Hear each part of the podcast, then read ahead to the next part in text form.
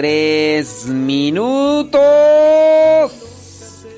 Ahí estamos, mándanos tu mensaje, tu comentario, tu aportación, dinos dónde nos escuchas, qué te encuentras haciendo a esta hora de la mañana, hoy día lunes 24 de abril del 2023. Lunes. Lunes. Dicen que ni las gallinas ponen, pero aquí estamos poniéndole enjundia.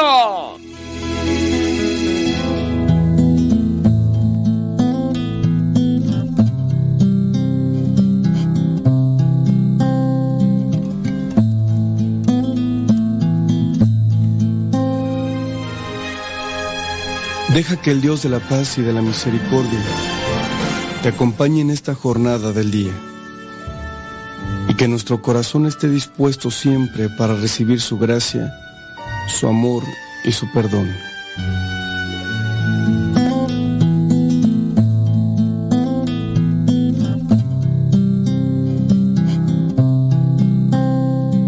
Los mandamientos del Señor alegran el corazón.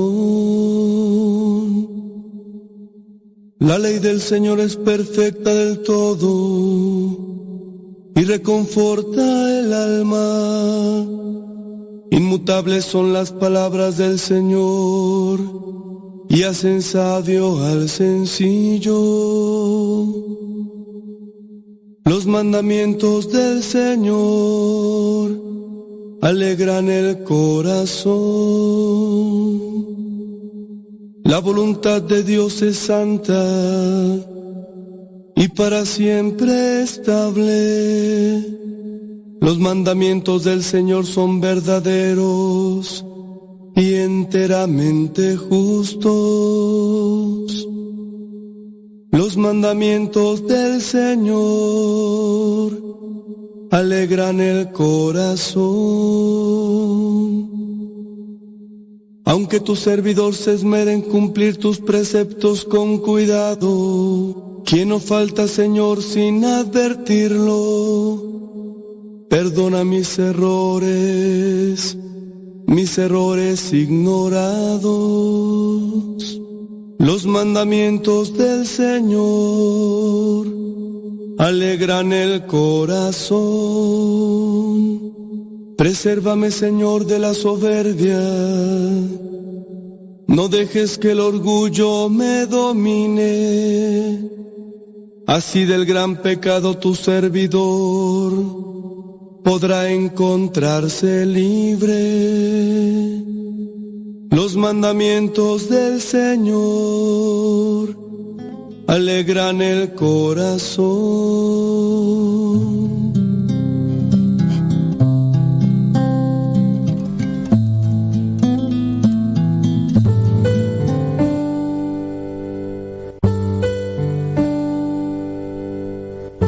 23 El Señor es mi pastor, nada me falta. En verdes praderas me hace descansar y a las aguas tranquilas me conduce.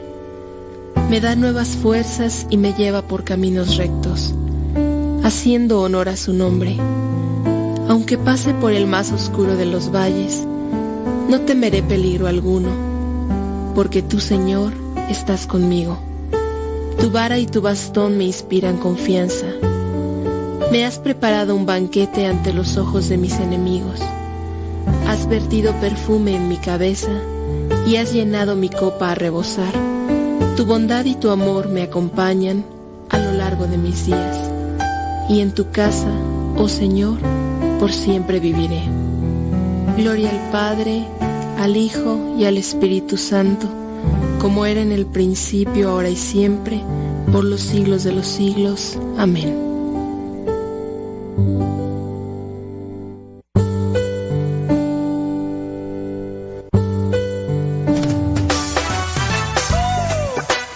Oscarín.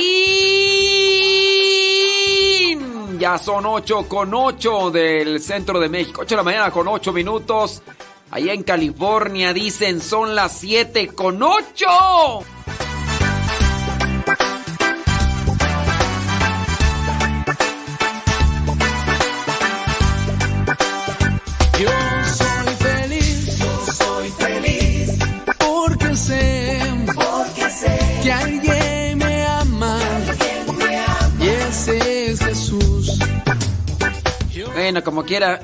yo aquí poniéndole enjundia, de todas maneras no nos están sintonizando allá en Unidos. Por Cristo y María. ¡Ay! Yo aquí, aquí poniéndole toda la galleta y allá desconectados de uno. Guayumindos, pues en qué quedamos pues, hombre.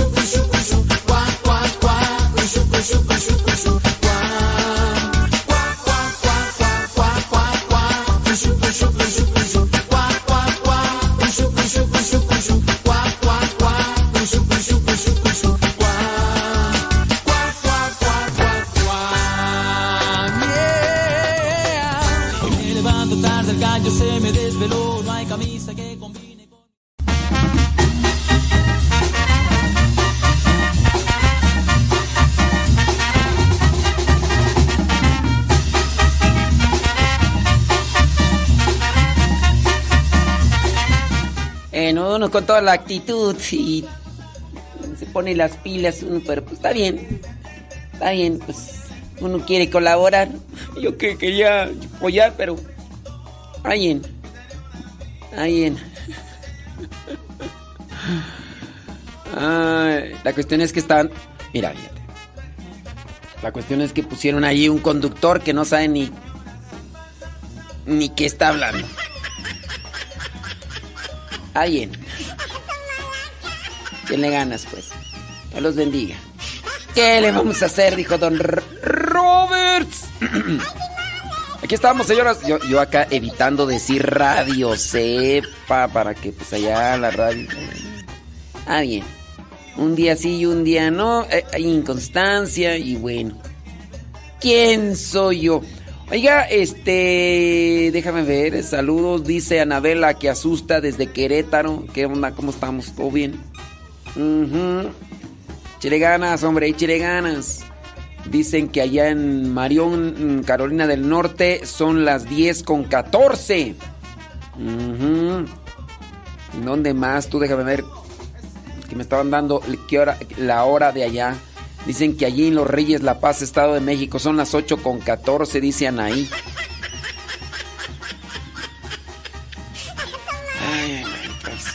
puro sueño. Sí, sí, sí, sí. A ver. Dice, estoy desayunando una avena con berries. ¿Quién sabe qué serán berries? Miel y un café negro. Este, avena con berries. Es una combinación un tanto extraña, ¿no? Avena, berries, café negro. bueno, ¿quién es uno para juzgar los gustos, verdad? Saludos echándole rayas al tigre, dice por acá. Bli, bli, bli, bli, bli, bli, bli. Dice allá en California. Sí, ya, ya dijimos allá en California, nada más que todavía no te despertabas a esa hora. Pero sí, ya dijimos qué hora es allá en California. Ay, ay, ay. Anabela que asusta. Saludos. Puros saludos acá. Gracias por decirnos dónde nos escuchan. Vamos a echarle cornita a esto. Mándenos sus mensajes, sus comentarios, sus preguntas a través del Telegram. Arroba cabina radio sepa. Arroba, arroba, cabina radio sepa. Arroba cabina radio sepa. Estaba por ahí mirando que me invitaron aquí a un a un este retiro. Se llama El Viñedo de Raquel. Déjeme ver cuándo va a ser. Va a ser aquí en Chicoloapan, aquí en el Centro Nacional. Nada más que mm, ¿cómo se llama esta muchacha? Se llama eh, Maribel cómo se llama. Ay, ¿cómo se llama tú? Sí se llama Maribel. ¿Cómo se llama? Ay, no me acuerdo. A ver si me acuerdo. ¿Dónde está? ¿Dónde está? ¿Dónde está? Miren, les... Ah, sí, Violeta. Ay, Violeta. Eh, No sé por qué Maribel, Dios. La, la otra Maribel ya ni nos escucha. A ver, las comayes. ¿Qué pasó? ¿Qué pasó con, con Maribel?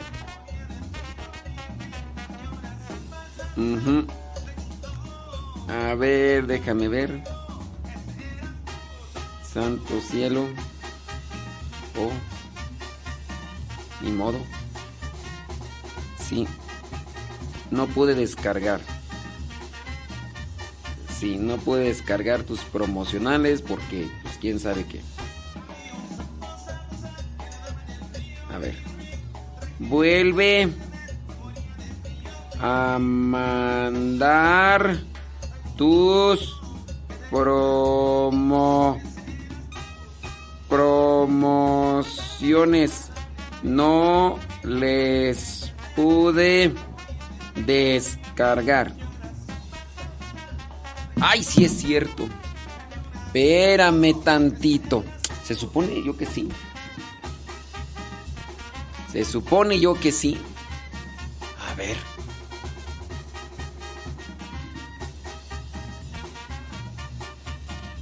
A ver, déjame ver por acá. Bli, bli, bli. Se supone yo que sí que mandé el evangelio. Pues, ¿cómo es eso? ¿Cómo es eso? Ujú. Taca, taca, taca, taca. Ah, sí es cierto, no lo puse. Qué lástima. Lástima que sí se me olvida y no sé por qué se me... Ahí está. Listo, es que tengo que mandar también el Evangelio allá a la otra estación de radio. Y pues nomás no. Ok. Listo, ya lo mandé. Buenos días. Sí, hay que saludar, hay que saludar. Hay que saludar. Gracias. Sí. Bueno, el, el viñedo de Raquel, para las personas que no lo saben. mm, ah, mira, va a ser el 5, 6 y 7 de mayo. 5, 6 y 7 de mayo, aquí en el Centro Nacional de Reconciliación. ¿En qué consiste el viñedo de Raquel?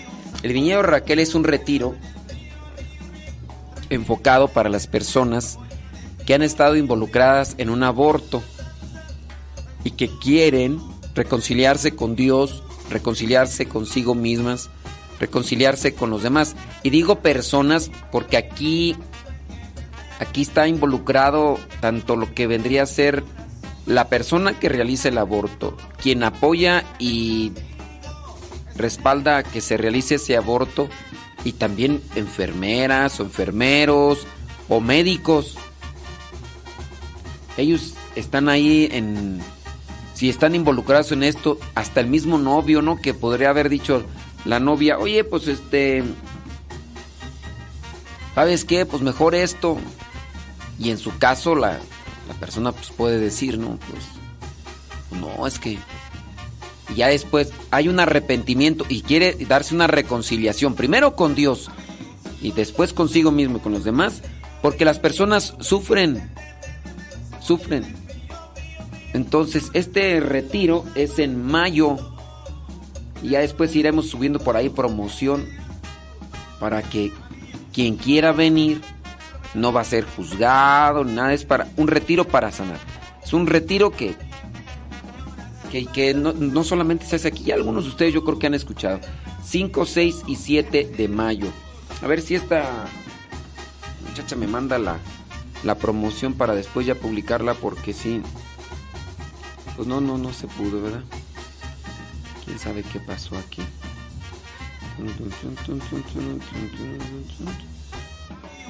Sí, quién sabe qué pasó. En fin. En fin. No, no, no, no se pudo. 5, 6 y 7 de mayo. Por si saben y se interesan, pues. Ya sábanas, ¿para qué? Cobijas. Son 21 minutos después de la hora. Manden sus mensajitos, sus comentarios. Ahorita vamos a echarle carnita ya a esto. Eh, este sábado y este domingo, personas que tengan necesidad de acercarse más a Dios, aunque estén bien con Dios, no les afecta este retiro, más bien les aprovecha. Retiro para parejas, para matrimonios, para los que se vayan a casar. Este sábado y domingo aquí nos vemos. Si vienen, aquí les saludamos. Si no vienen, pues ni modo, pues cómo nos vamos a saludar.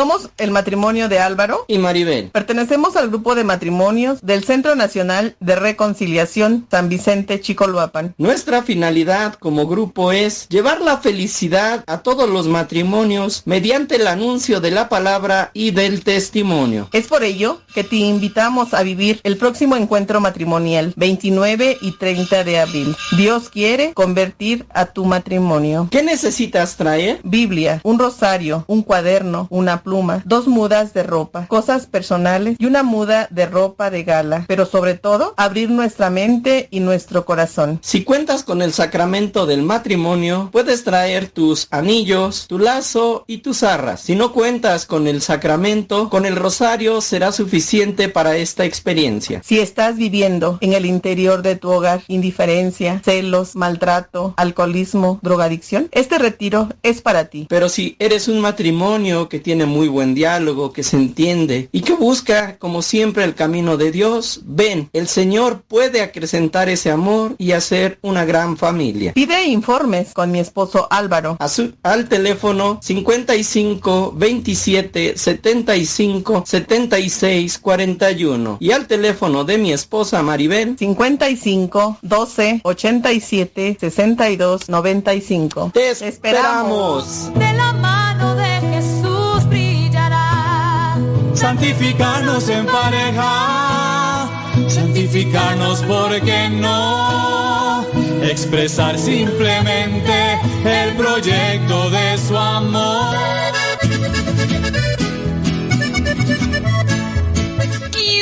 24 después de la hora. 24. Mándenos sus preguntitas. Ahorita vamos a responderlas ahí al Telegram. Dice que cuál es la preparación requerida para un ministro extraordinario de la comunión. Pues no hay como tal un estándar para todos los ministros. Esto también dependiendo del lugar donde te encuentres, pero sí ten presente que pues si vas a ser chofer de tráiler, necesitas conocer cuáles son las cosas que se necesitan como el freno, el freno de motor, el clutch, el, el, el, el dual o sea, se tiene que saber todas estas cuestiones con relación a manejar un tráiler. Hay que aprenderlas, saber lo que sí, lo que no, la distancia, el peso, velocidad, porque si no el día que te toque subir a un tráiler, pues no vas a poderlo manejar, porque si pues no sé nada, pues entonces la preparación qué? Entonces, si van a querer hacer o si quieren servir o los llaman a servir para ser ministros extraordinarios de la comunión, pues sí tienen que saber Sagrada Escritura con relación a la Eucaristía, la liturgia. La liturgia tienen que conocerla en todos sus sentidos y aspectos, sobre el cuidado, lo que sí. Esa es la preparación que deberían de tener. Lamentablemente en muchos lugares En, muchos en muchos lugares, no en todos, ¿verdad? Porque tengo que ya decir todo eso, porque en muchos, no en todos, no se les da preparación. Se les llama y otra de las cosas, el ministro extraordinario de la comunión, el ministro extraordinario de la comunión es un ministerio instituido por el obispo y se renueva cada año. Por ahí hay algunos viejitos que los eh, supuestamente les dio el ministerio de ministro de la, extraordinario de la comunión, este, el padre Pío de Pietrelchina ya hace un montón de años y todavía siguen fungiendo ya. Pobrecitos ya ni pueden a veces caminar ni se pueden arrodillar y todavía quieren. No, eso no. Ay, no, padre. No sea así. ¿Cómo puedes? No le quite, no le quite la intención a mi abuelito que no ve que eso es lo que lo que le hace vivir. Sí, pero pues mire ya cuando va a dar la comunión ya todo tembloroso, ya ni se puede agachar y anda regando por aquí por allá partículas de nuestro Señor Jesucristo. Ay, no, pero es que si usted le dice que ya no sea ministro extraordinario de la comunión, él se va a morir. Ay, ya, ya, ya está, ya está de más, ya está robando aire ya. Así me dijeron con un ministro extraordinario de la comunión ya bien viejito, pobrecito, pues yo pienso que ya colgó los tenis porque ya Ah, pues eh, todos vamos para allá, ni modo que tú no. También yo un día ya, o a lo mejor al rato, no sé. yo ya estoy preparado, yo ya, yo no le tengo miedo. Yo, lo único que tengo miedo es a la forma. Eso, sí, a eso sí le tengo miedo. Pero sí, una señora ahí. Ay, no, es que mi abuelito, y que no sé qué. Entonces, que, que, ande haciendo sacrilegios por aquí, por allá, nomás para que el viejito siga viviendo. Pues no es la intención y luego ni preparados tantos. Se necesitan preparar bien. Sagrada Escritura, liturgia, eh, también derecho canónico, catecismo, y, deben de estar en una permanente formación. Permanente formación. All right. Hagan sus preguntitas. Y, ya, y si ya se la zapa, que se la pla, Ya saben cómo les voy a responder, así que agárrense. Bajar de la lomita donde empiezan los maizales. Dicen que vieron a un lobo paseando por los corrales y el loco les había echado a todos los animales. Don Jesús, dueño del rancho, llamó a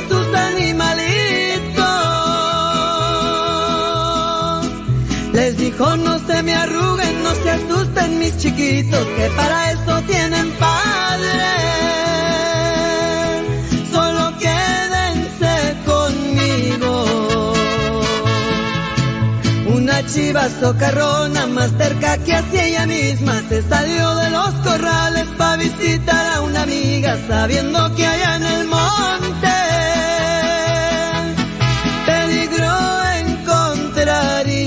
啊。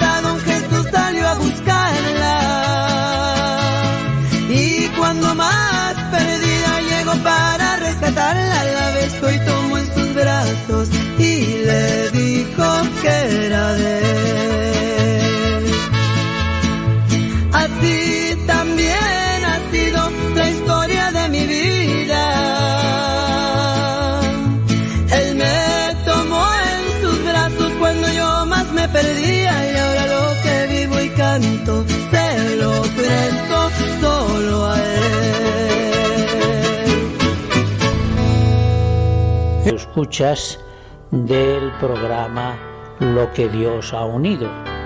Que el Señor siempre los bendiga.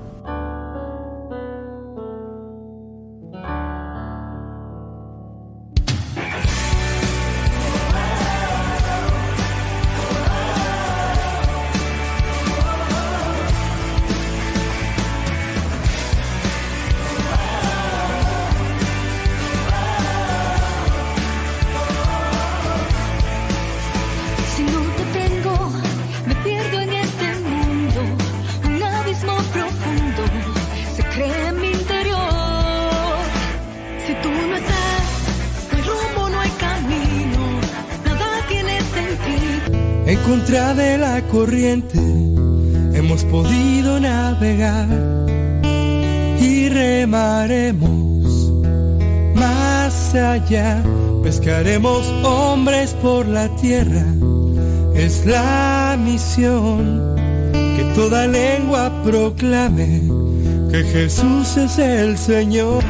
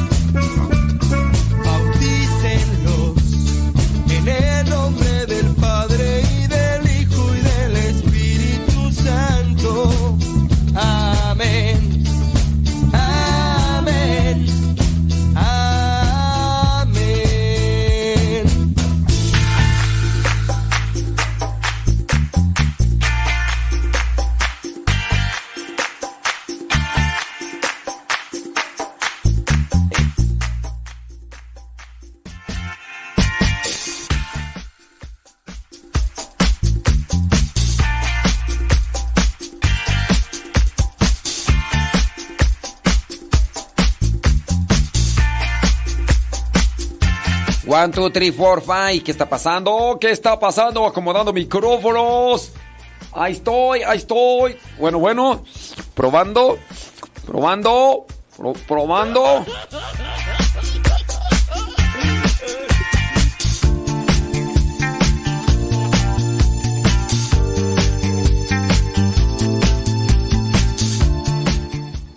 Déjame ver por acá personas que nos mandan sus preguntas. Ustedes pueden también mandar sus preguntas ya en su tiempo, en su momento. Miramos a ver cómo les respondemos. ¿Qué está pasando por acá, hombre? Déjame ver qué es. Oye, ¿Tenemos problem- problemas? Sí. ¡Hay problemas, Houston! Déjame acomodar aquí esta cuestión. Hay un problemilla por acá.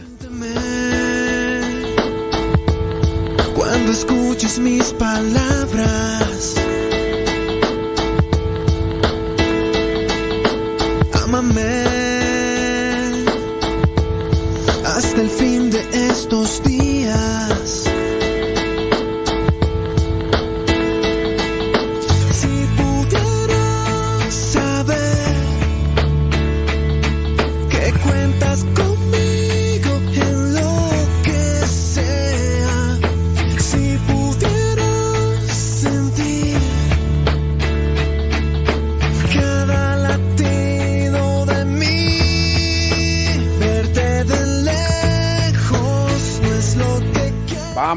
A revisar ahí a ver qué es lo que nos dice la gente. La people, people, dice mm, saludos y más saludos y más saludos. Dice, deme unos ejemplos de sacrilegios cometidos por ministros extraordinarios. ¿Y cómo es su llamado a este servicio a nuestro Padre Dios? Saludos desde la distancia. Eh, esta, esta, mm, mi pregunta, porque es, veo, la, mm, veo tu comentario en ese tono. Me preguntas de estos ejemplos de sacrilegios porque mm, piensas que no los hay y que yo exagero o, o porque no los conoces. Es que así yo, yo entiendo así como que percibo pues la pregunta como un tanto confrontadora. Deme unos ejemplos de sacrilegios cometidos por ministros extraordinarios. Así como que la pregunta va en una tónica más bien de postura retadora. Si tu pregunta, fíjense, yo esto lo voy a tomar no para que la persona que nos está escribiendo se sienta aludida, confrontada o ridiculizada. Yo incluso, hasta también como sugerencia, para que veamos cómo acomodamos, cómo estructuramos nuestras preguntas. Y esto les puede servir a ustedes hasta en una relación ordinaria. Deme unos ejemplos. La postura es imperativa. Deme, dame unos ejemplos de sacrilegios. Dentro de esta postura imperativa, a nivel psicológico se entiende como una cuestión retadora, confrontadora. No es lo mismo que yo te diga, ¿cuáles podrían ser esos eh, sacrilegios cometidos por ministros extraordinarios?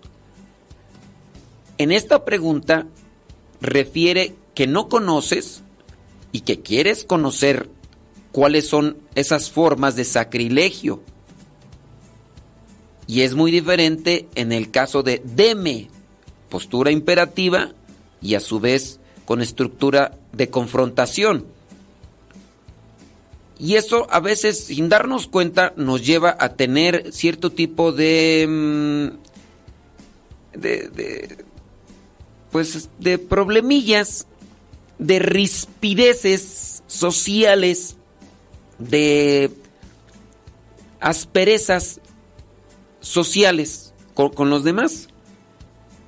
Yo nomás es como una sugerencia para que analicemos siempre nuestra forma de articular preguntas, ya sean escritas o ya también a mí también sean así en, en persona, ¿eh? No sé, les digo, no sé si esta persona cuál pudiera tener, esa es mi impresión conforme la estructura de las preguntas. Eh, como sugerencia, analicemos también cómo hablamos a los demás para que los demás no nos malinterpreten, a su excepción de la persona que quisiera así realmente alterar el estado emocional de la otra. A ver, dame, dame unos ejemplos, dame unos ejemplos. Ya es incluso el tono y otras cosas, ¿no? Entonces, eh, solamente como reflexión, no estamos diciendo el nombre de la persona que, que escribió para que no, no se sienta expuesta y, que digan, ay, fulana de tal, ¿no? Y como señalada por los demás. No, no, no, no, no. Pues si lo hizo inconscientemente, pues solamente, pues también igual una forma de, de, ¿cómo se le dice tú? De corrección fraterna, ándale. Una forma de corrección fraterna. Eso es lo que queremos hacer. Pero si una. No sé si esta persona sea ministro extraordinario de la comunión. No sé. Si conocen algunos, pues hay muchas, pero muchos sacrilegios. Un día, una señora ya, pues digamos ya mayor de edad, dentro de los 50, 60 años ya, ministro extraordinario de la comunión, dice que va a ir al mercado, pero que el camino, el camino que recorre para ir al mercado, en ese está un enfermito al cual le quiere llevar la comunión. ¿Qué es lo que hace? Va, agarra la Sagrada Comunión, la mete en una bolsa de plástico, de esas bolsas comunes así, si tú quieres hasta limpia, si tú quieres, yo no lo estuve revisando, solamente sé del caso. Y entonces esta señora mete la Sagrada Comunión dentro de la bolsita y la bolsita la mete dentro de aquella bolsa que va a utilizar para traer y que donde ya lleva cosas que ha comprado. ¿A ustedes no les suena una falta de respeto a Jesús Eucaristía? Agarrar la, la hostia como si fuera una galleta de esas que te comes en las mañanas, tardes, noches o a cada rato y la metes en una bolsita solamente como para cuando te dé hambre. Es un tipo de sacrilegio.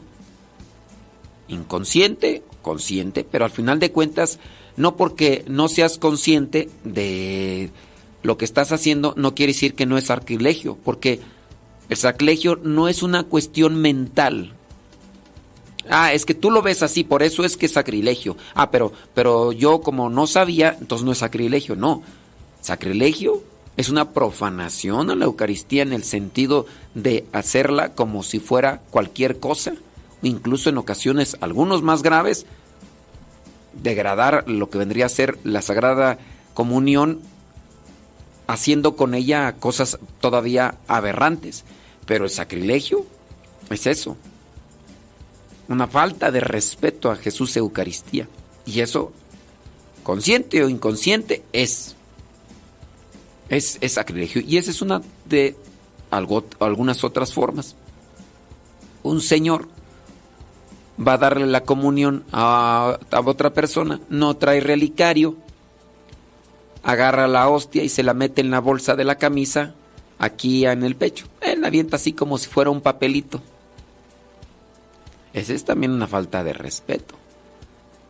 Y así otras cosas más cuando por ejemplo agarran la comunión con los dedos, quedan partículas, no se purifican y no sé si quiera más ejemplos. Les digo, no sé el tono pues de esta cuestionante de la persona, pero pues si yo les hago una corrección fraterna, ¿verdad? Espero que no sea que la persona se nos vaya a molestar y, y, pues va a decir que no, pues bueno, en fin, en fin.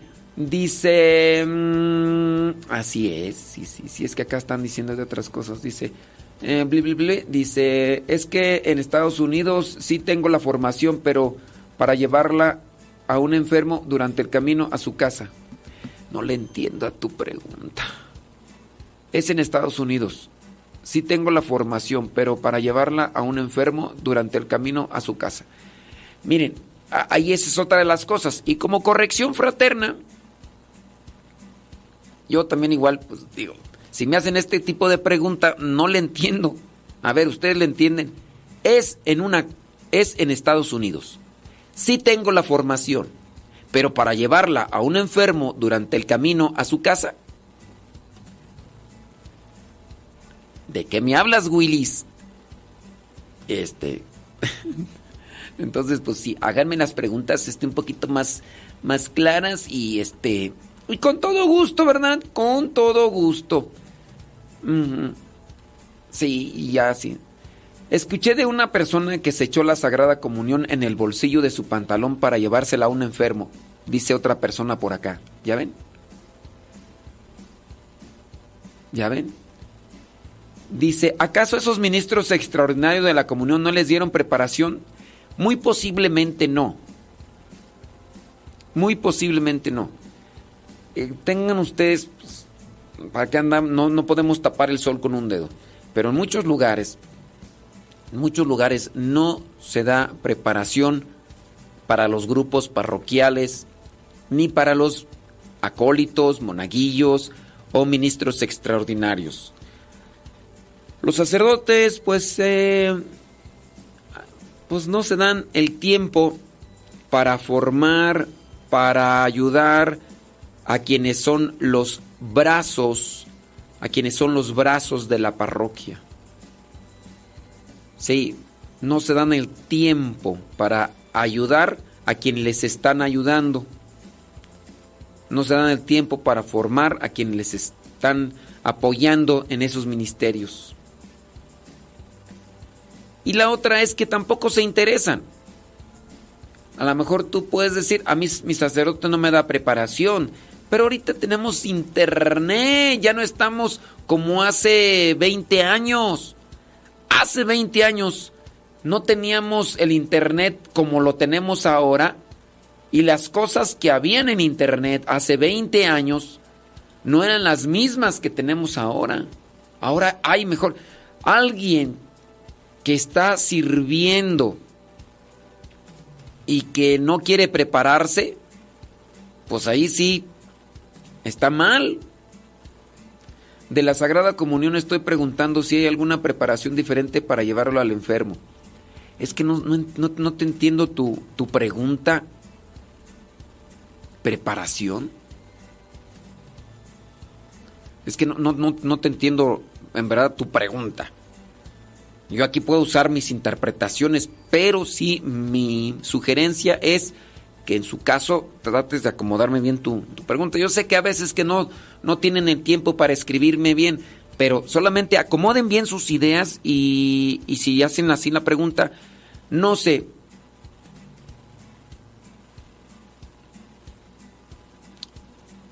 Si no, no le entiendo, no sé. No sé. Mira, no sé.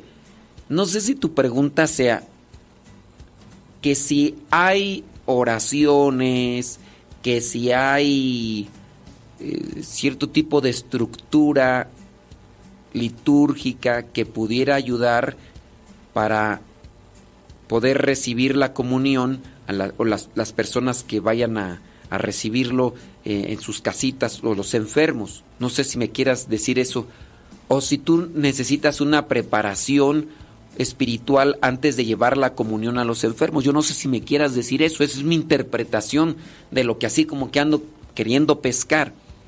No sé si tu pregunta es, ¿yo de qué manera me podría preparar mejor espiritualmente antes de llevar la comunión? ¿Eso es lo que me quieres preguntar? ¿De qué manera me podría preparar yo mejor espiritualmente antes de llevar la comunión? Si esa es tu pregunta, pues haz una oración, acto de contrición, tú, yo confieso, Padre Nuestro, el credo, y disponte de camino a llevar la comunión al enfermo, puedes irte cantando, alabanzas, llevas a Jesús, Eucaristía. Ve conectado con Jesús, Eucaristía, lo estás llevando tú a un enfermo. Yo no sé si eso es lo que me quieras preguntar, pero pues, también como corrección fraterna y va con el caso de la persona también que, que me hacía la otra pregunta, eh, acomoden bien sus ideas y estructuren bien su pregunta, primero para que se den a entender bien y para que quienes esté escuchando les dé la respuesta que ustedes esperan.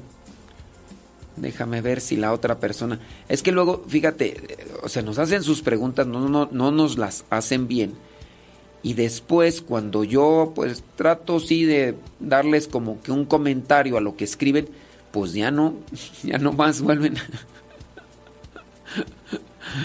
ya no más vuelven a escribirme y algunos hasta me dejan de escuchar, pero pues ¿quién soy yo, verdad? ¿Quién soy yo?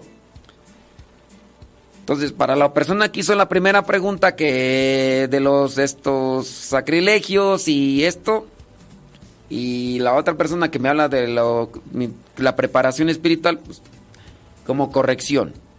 Yo sé, puede ser, porque también hay una forma de, de escabullirse ante este tipo de corrección, porque para justificarse me van a decir, pero yo no tengo preparación, yo no tengo estudios. Usted como si tiene estudios, no me humille, no me humille, no, no me discrimine. Y no es mi intención humillar, creo que uno muy bien sabe cuando uno quiere humillar a la otra persona. Uno la expone, la ridiculiza. Y aquí, una, ni estamos diciendo tu nombre, solamente estamos haciendo una corrección en la forma como estructuras tu pregunta para que también tengas cuidado y en sus futuras eh, ocasiones tú también estructures una pregunta y que no provoque lo que podría provocar siendo que no está bien estructurada y que podría entenderla la otra persona. Solamente eso. Solamente eso, ¿ok? Ándele pues, dice...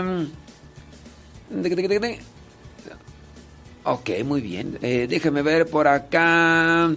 Gracias, muchas gracias. Sí, sí ya, ya, ya hicimos la interpretación acá, eso es lo que quería saber. Dice.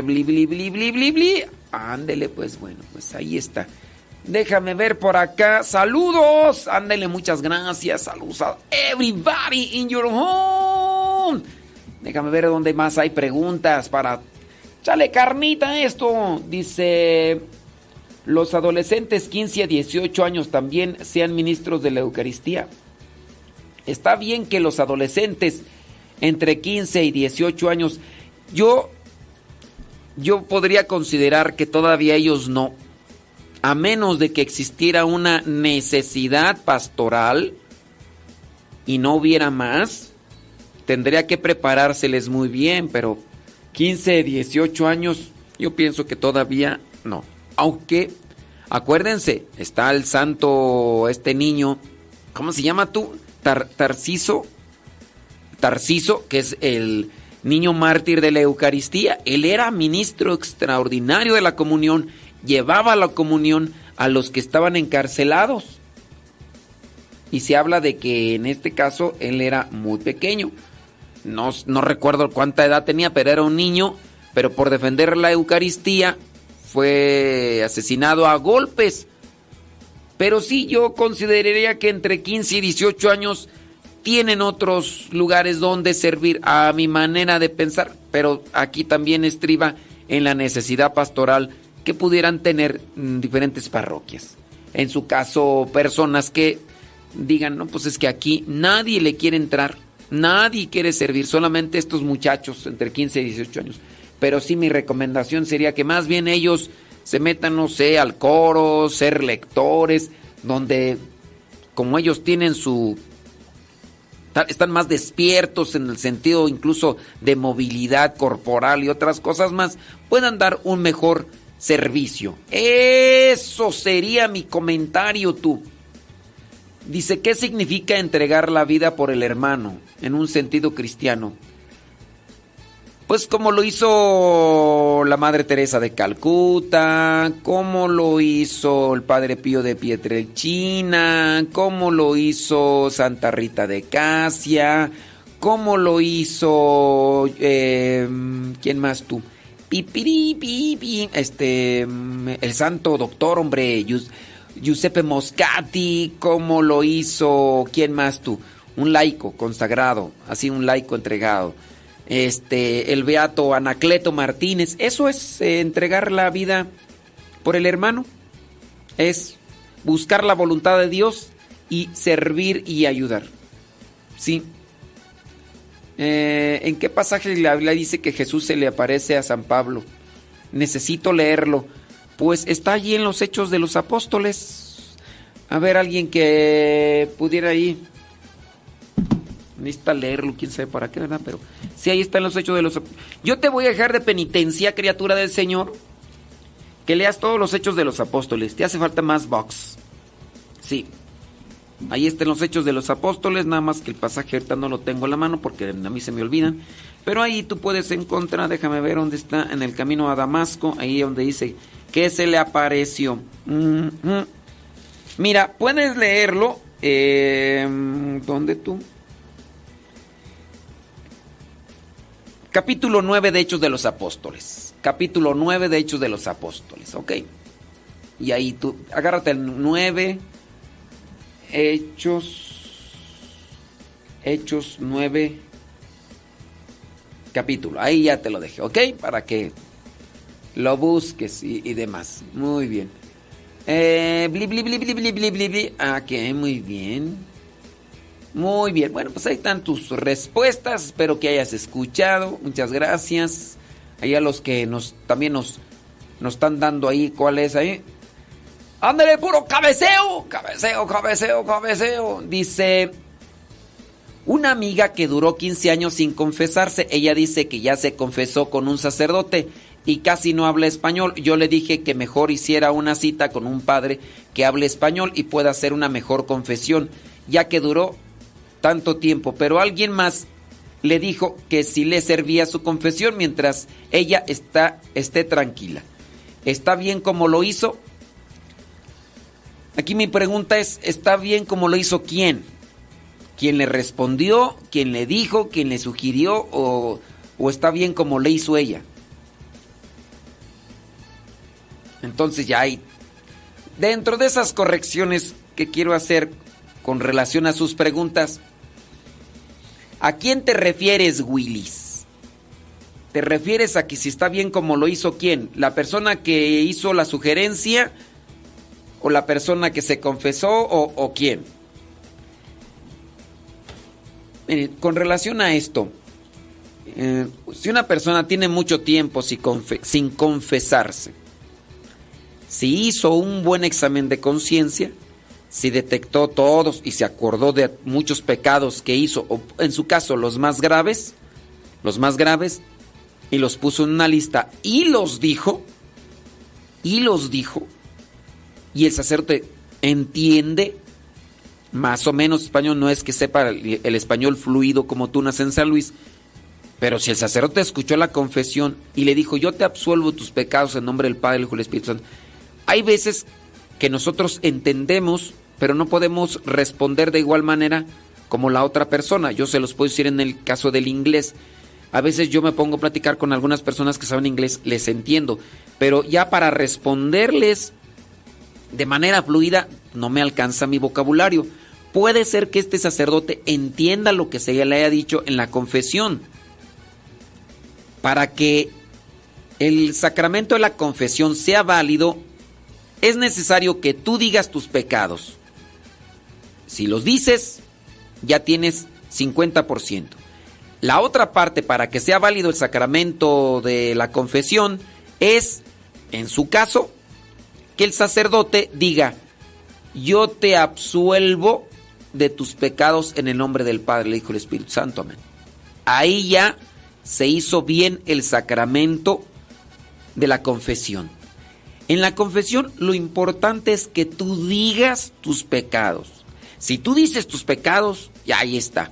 Si el sacerdote te dice yo te absuelvo, ya está. No hay necesidad de consejo. Si te lo dan, agradecele al sacerdote. Si no te lo dan, no vayas rechinando los dientes.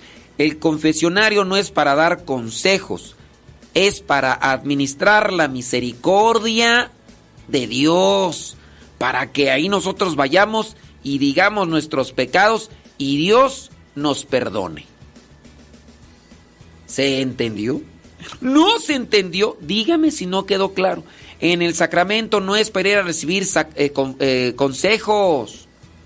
Si el sacerdote no habla bien español y no te puede decir consejos, pues ya te dij- ya dijiste tus pecados. Si tú dijiste tus pecados, no importa que hayas tenido 15, 50 o mil años porque eres hija de Matusalén. Pero si tú dijiste tus pecados y el sacerdote te dijo, yo te absuelvo tus pecados, ya la hiciste. Ya la hiciste. Ahí está el sacramento de la confesión. No sé si es, no sé si es eso lo que me querías preguntar, porque te digo, Hoy les pregunto. Yo entiendo, entiendo que hay veces que no pueden eh, explicar bien ahí, andan en las carreras, andan ahí cambiando el pañal al niño, manejando, cocinando y por eso a veces no me hacen bien sus preguntas, pero espero que haya respondido a lo que querían saber. Si es que les entendí bien a sus propuestas de preguntas. mi vida la sé no llegará. Quítame con tu agua esta sed que traigo yo.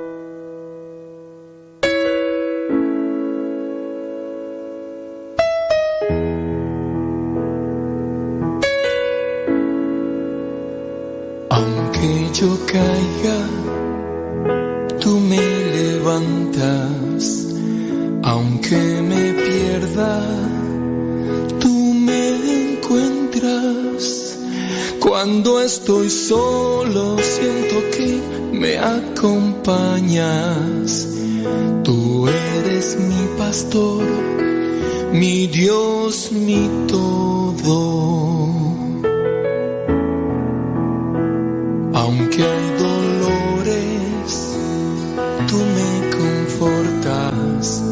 Cuando me asusto, me tranquilizas.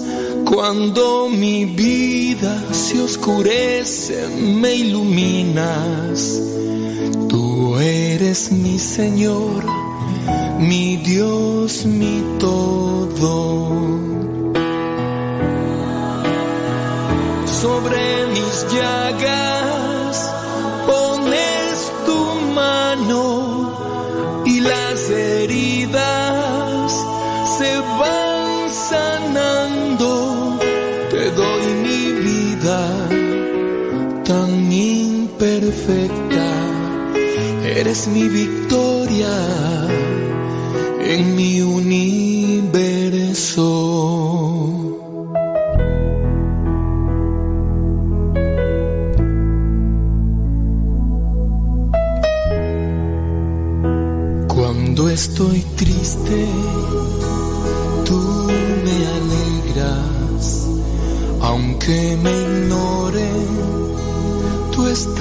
conmigo. Cuando mi mundo se derrumba, me sostienes. Tú eres mi pastor, mi Dios, mi todo. sobre mis llagas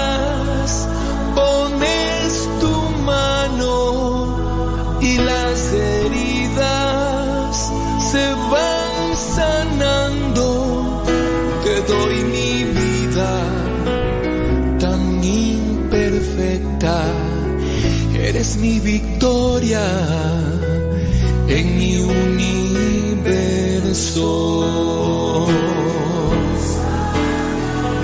Sobre mis llagas pones tu mano y las heridas se van sanando. Te doy mi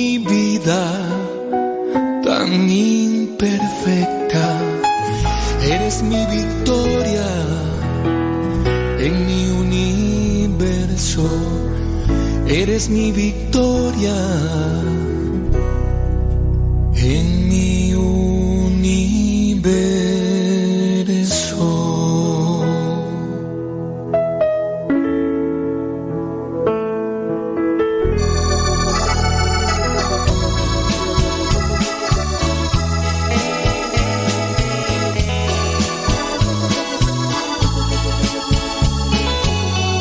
Muchas gracias, mi Señor, por haber mirado en mí a esa oveja descarriada que faltaba en tu redil. Me encontraste muy herido, con el alma destrozada, porque tú, Señor, sabías todo lo que había en mí. Mil veces yo te negué, otras mil te desprecié, culpándote de mis penas, lastimé Me arrepiento, mi Señor, de haber sido como fui, yo que tanto te ofendí, hoy me abrazas con amor. Te agradezco con el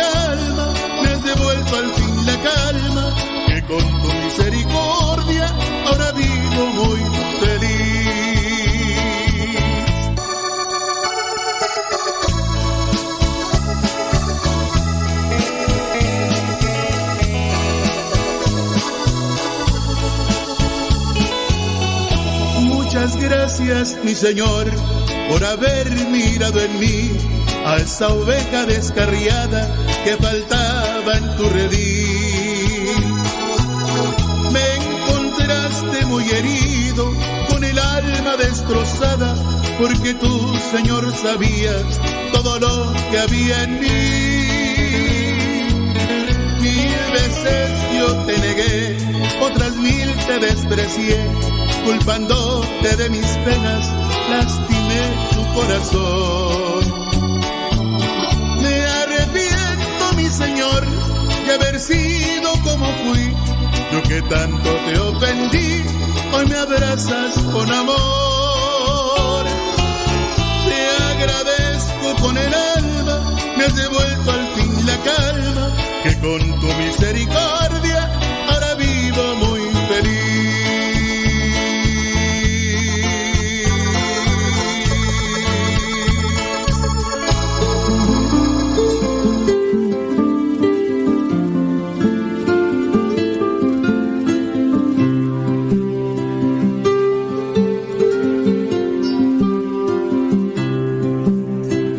son las 9 con 9 minutos. Mándenos sus preguntitas. Ahorita vamos a dar respuestas a ellas. Solamente ténganos paciencia. Ténganos paciencia porque pues esa es la que hace falta. Es la que hace falta. 9 con 9. Ahí está. mm, A donde ustedes nos pueden mandar al Telegram. Arroba, arroba, arroba, arroba. Arroba cabina radio sepa. Arroba cabina radio sepa en el te- te- te- te- te- te- Telegram. Vamos a ponerle algo. Porque dicen que los lunes ni las gallinas ponen. Entonces que don David Trejo se quiere despertar, para soltarse la gre. llena de gracia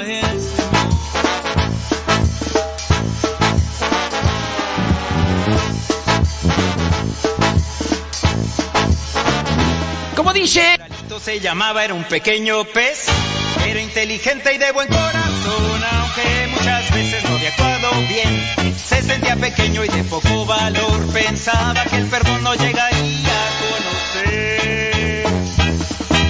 Un día Charalito supo que el Señor pasaba por su barrio y lo quiso ver, no se sentía digno de encontrarse con Dios. Se quedó a lo lejos sin dejarse ver, escondido entre los peces se quedó escuchó una voz diciéndole su nombre. Y el Señor le miró, le dijo que esa noche cenaría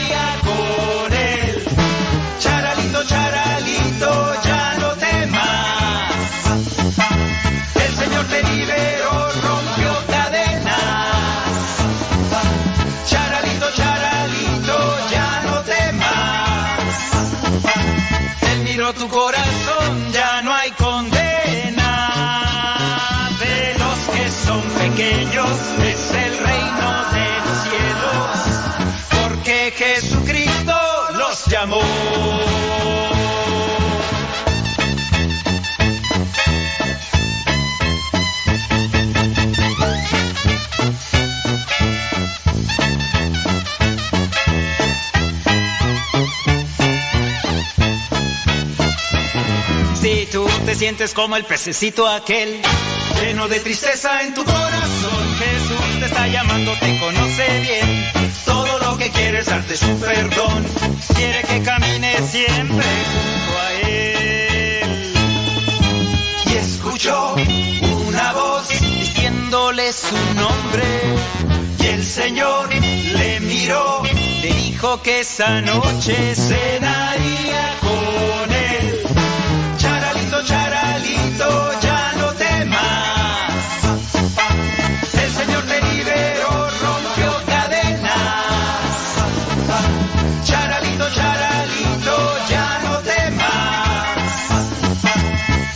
Miró tu corazón, ya no hay condena. De los que son pequeños es el reino de los cielos. Porque Jesucristo los llamó. Charalito del Señor, a tu vida llegó la salvación.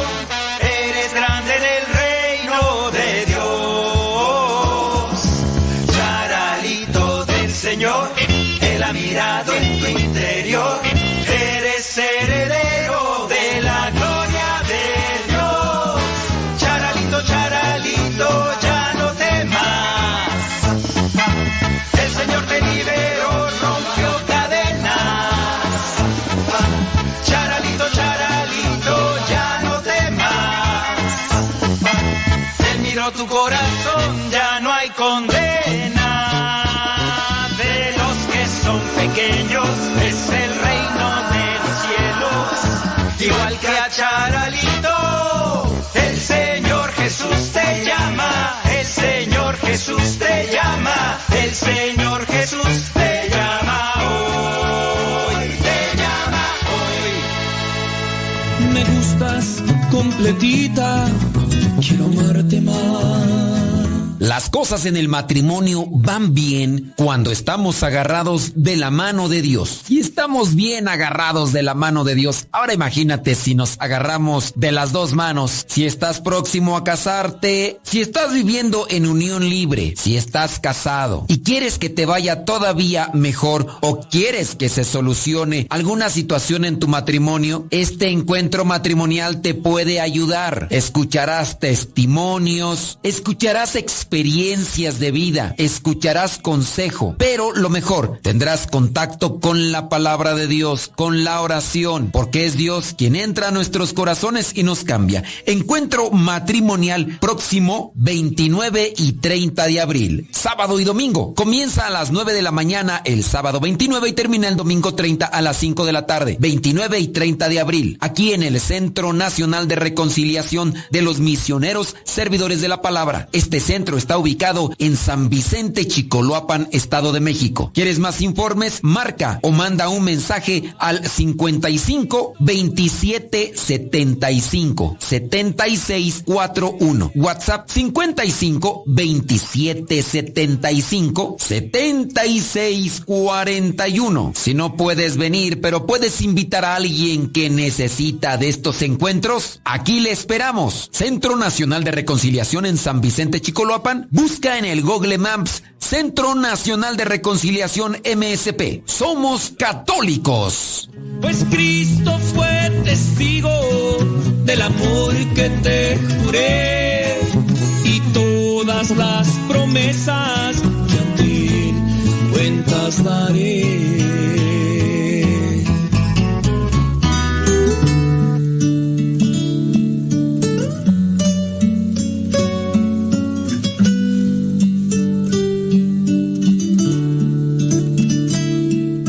Muchas veces nosotros las hacemos las cosas con un sentido, con un motivo, muchas veces, pero otras veces no. Otras veces las hacemos porque nos dejamos envolver por el momento, por las emociones, por las circunstancias y hacemos cosas regularmente de lo que nos arrepentimos es de lo que hacemos mal y cuando ya han pasado las cosas decimos, pero, pero ¿por qué no me detuve? Entonces, con relación a esto que hacemos, incluso desde la fe, ¿por qué creo? ¿Por qué sigo a Dios? ¿Para qué sigo a Dios? Hay que tener, hay que tener una razón del por qué tengo fe o por qué creo o para qué creer. Si nosotros en la vida vamos caminando y, y solamente abrazamos una fe, ¿por qué abrazamos una fe? Pues porque te la dieron cuando estabas chiquillos antiguos, te, te traían a misa, te hicieron monaguillo y ya. Y ya conforme fuiste creciendo, pues tú nada más vivías la fe porque se las mirabas a tus papás, a tus abuelitos, y es una cosa que abrazaste por costumbre, una cosa que abrazaste por tradición, una cosa que abrazaste pues nada más porque pues me lo dieron y pues no me, ponía, no me podía poner Chucky porque si me ponía Chucky me rompían el hocico. Entonces, pues vamos a misa. Y la última vez que les dije que no iba, me voltearon de un trancazo. Entonces, pues hay que ir, ¿verdad? A veces así se traen a sus chiquillos, o las chiquillas, ¿verdad? Pellizcos, a veces, a veces. Por eso y luego después cuando crecen los niños, ya por eso ya no quieren venir, ya están grandes y dicen ya no quiero venir. Pero es buscar el por qué hago las cosas, incluso desde la fe. Vamos a ver la primera lectura, Hechos capítulo 2, versículos, vamos a ver desde el versículo, ¿qué les parece?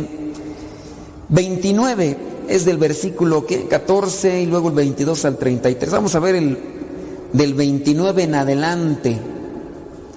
Hermanos, permítanme decirles con franqueza que el patriarca David murió y fue enterrado y que su sepulcro está todavía entre nosotros.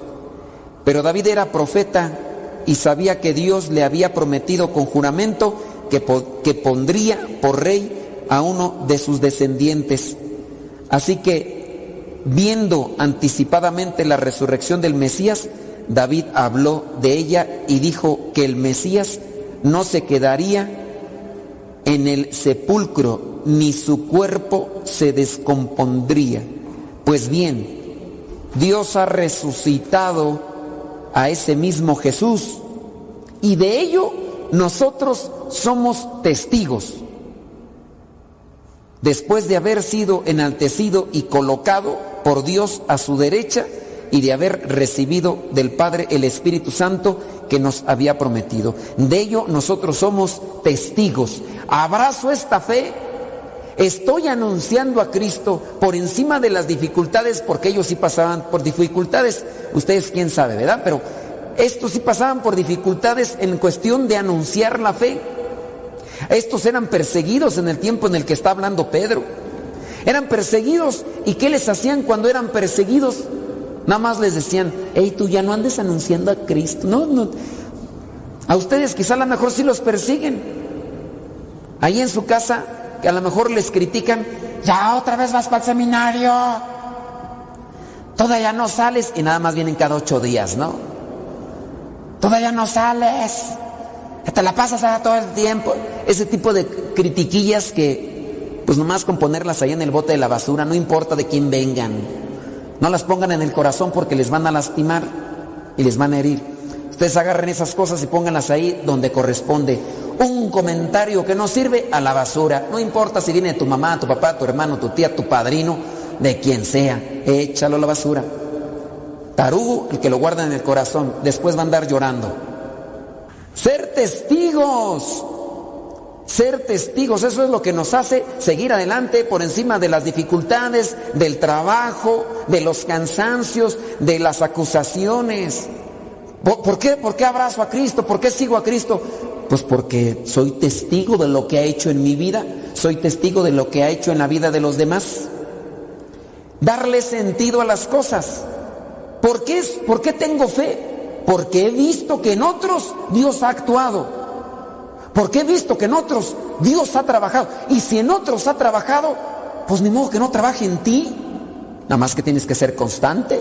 Porque a veces tú también eres bien desesperado. Vienes y le haces una oración ahí a la carrera a Dios si quieres que al otro día ya te cambie a tu viejo. Su tiempo le ha llevado a su viejo ser mula y tú quieres que de un día para otro cambie, por favor. También tienes que darle chance. El cochambre no se quita nada más con una pasada, hay que ponerlo en ocasiones a remojar. Y luego tu viejo, ¿cuántos años tiene tu viejo de mula? ¿O tú?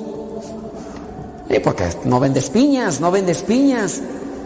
30, 40, 50 años. Ay, una vez el otro día llegó una viejita ahí. Ay, padre, ¿cómo hago para que mi viejo cambie? Dije, ay, ya aguántese, ya que le queda. Ya está más para allá que para acá, ya. Más agarra aire, respire. No diga nada, ya. Un rato usted o él, ya. Esos cuervos, ya. Usted no cree que anden de adorno, esos cuervitos ahí. Ya nomás están esperando a ver a qué hora se azota las redes. Ya. Entonces hay que pedir también a Dios, pero hay que hacer las cosas con sentido, hay que acercarnos. Entonces, somos testigos de que Dios trabaja. Yo podría decir nombres de gente mula que ahorita estoy viendo aquí, pero para que los evidencio, ¿verdad?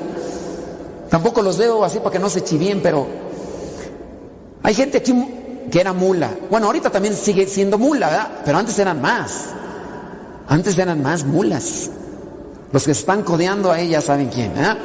Entonces, uno es testigo de que Dios trabaja. Y por eso uno, pues voy a seguir a Dios. Tengo un sentido en mi fe. Dios ha resucitado.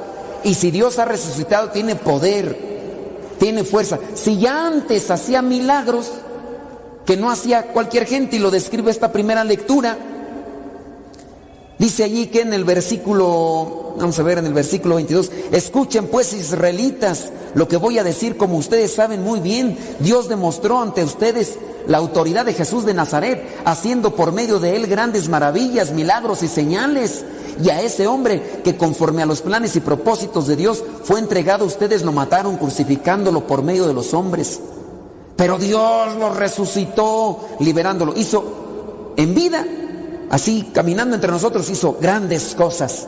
Y lo miramos y sabemos, aquí anda aquí el paralítico, el que no podía caminar, no se ha convertido el infeliz, pero ya camina.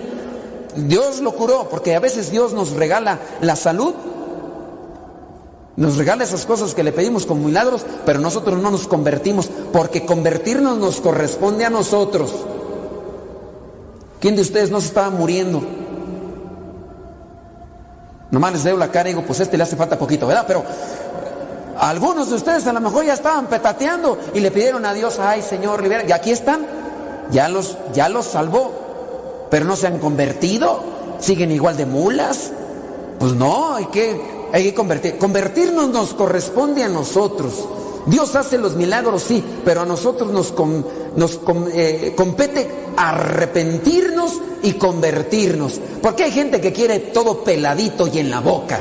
Quieren que lo mula, hay gente celosa, envidiosa, lujuriosa, y no falta que levanten la mano. Yo con ver la cara ya digo, esta gente mula, este viejo libidinoso, esos viejos que nomás andan así, como azorrillados, estos viejos libidinosos. También señoras, no se hagan, también ustedes. Algunas que nomás ven a un viejo pompudo y luego, ay Jesús, ay, estas son maravillas de Dios, no la porquería que tengo en la casa. Perdón. ¿En qué estábamos? ah, que si hay veces que le pedimos a Dios milagros, pues, y Dios nos los concede. Pero hay, que arrepentirnos nosotros, hay que convertirnos. Si Dios resucitó y antes hacía milagros, entonces tiene poder. Y nosotros somos testigos de sus milagros. Y si Dios todo lo puede, todo puede cambiar, yo sé que me puede ayudar para convertirme. Y por eso sigo adelante, aunque me critiquen, aunque me cuesta mucho, pero yo sigo adelante porque tengo la esperanza de que un día a mí me va a convertir, a mí me va a ayudar para convertirme, me va a dar su gracia, me da, me da su misericordia. En la medida en que yo me acerco a la luz, me ilumino. En la medida que yo me acerco a la fuente de mm, sanidad, de paz, de tranquilidad, yo me curo también por dentro. Y eso es lo que uno tiene que hacer. acercarse al médico de médicos para que me vaya dando aquello que me sirve para cambiar. Por eso yo abrazo la fe. ¿Por qué hacemos las cosas? Tiene que tener un sentido. Yo, ¿por qué quiero estar en estas cosas a las que Dios me ha llamado? Porque yo he visto sus milagros, Dios me ha hecho muchos milagros. Yo soy testigo, dice aquí Pedro en este discurso. ¿Ustedes de qué son testigos? ¿De Jehová? A lo mejor a veces pueden venir testigos de Jehová, ¿verdad? No, ser testigos, uno tiene que manifestarlo en la actitud, no nada más andar diciendo que uno es testigo. Uno tiene que manifestarlo en el cambio y hay que pedirle a Dios. Es lo que nos dice la segunda lectura. Vamos a ver la segunda lectura, ángeles. Vamos a ver, primera carta de Pedro, capítulo 1, versículo 17. ¿Sí es eh, uno, verdad? ¿O cuál es? Es, es otro. Ah, sí. Eh, primera carta de Pedro capítulo 1, versículo 17. Dice, si ustedes llaman Padre a Dios, que juzga a cada uno según sus hechos y sin parcialidad, deben mostrarle reverencia durante todo el tiempo que vivan en este mundo. Si ustedes llaman Padre a Dios, demuéstrenlo con sus actitudes todo el tiempo, no nada más cuando vengan a misa. ¿Cuántos hay? ¿Cuántos viejos no? A veces vienen a misa y aquí sí bien santos los mendigos. Aquí no rompen un plato esos viejos, pero llegando a la casa, gritadera, rezonganera, rechinadera de dientes, rechinadera de rodillas, porque ya también están viejos, rechinadera de todo reniegue y reniegue, quejese y quejese. Y más cuando les dicen ya cambia, ya conviértete, viejo pelón, ya. Pero no, esos viejos que luego vienen aquí a misa, ¿quién los viera tan santitos que hasta se quedan dormidos en misa? Y estoy viendo algunos. Y a todo me dicen que sí. Sí, Pablo, sí. Esos son a veces los que más necesitan que se les acomoden las tepalcuanas y los tuercas bien. Ustedes que llaman a Dios Padre, reverencienlo durante todo el tiempo. No nada más afuera, no nada más afuera. Estoy, que se cayó, ¿quién se cayó por atrás? No nada más dentro de la iglesia, no, durante todo el tiempo, porque sí, mientras estás en misa no quiebras un plato, no matas una mosca, nomás mientras estás en misa. Y ya saliendo, hmm, que te compre quien no te conozca.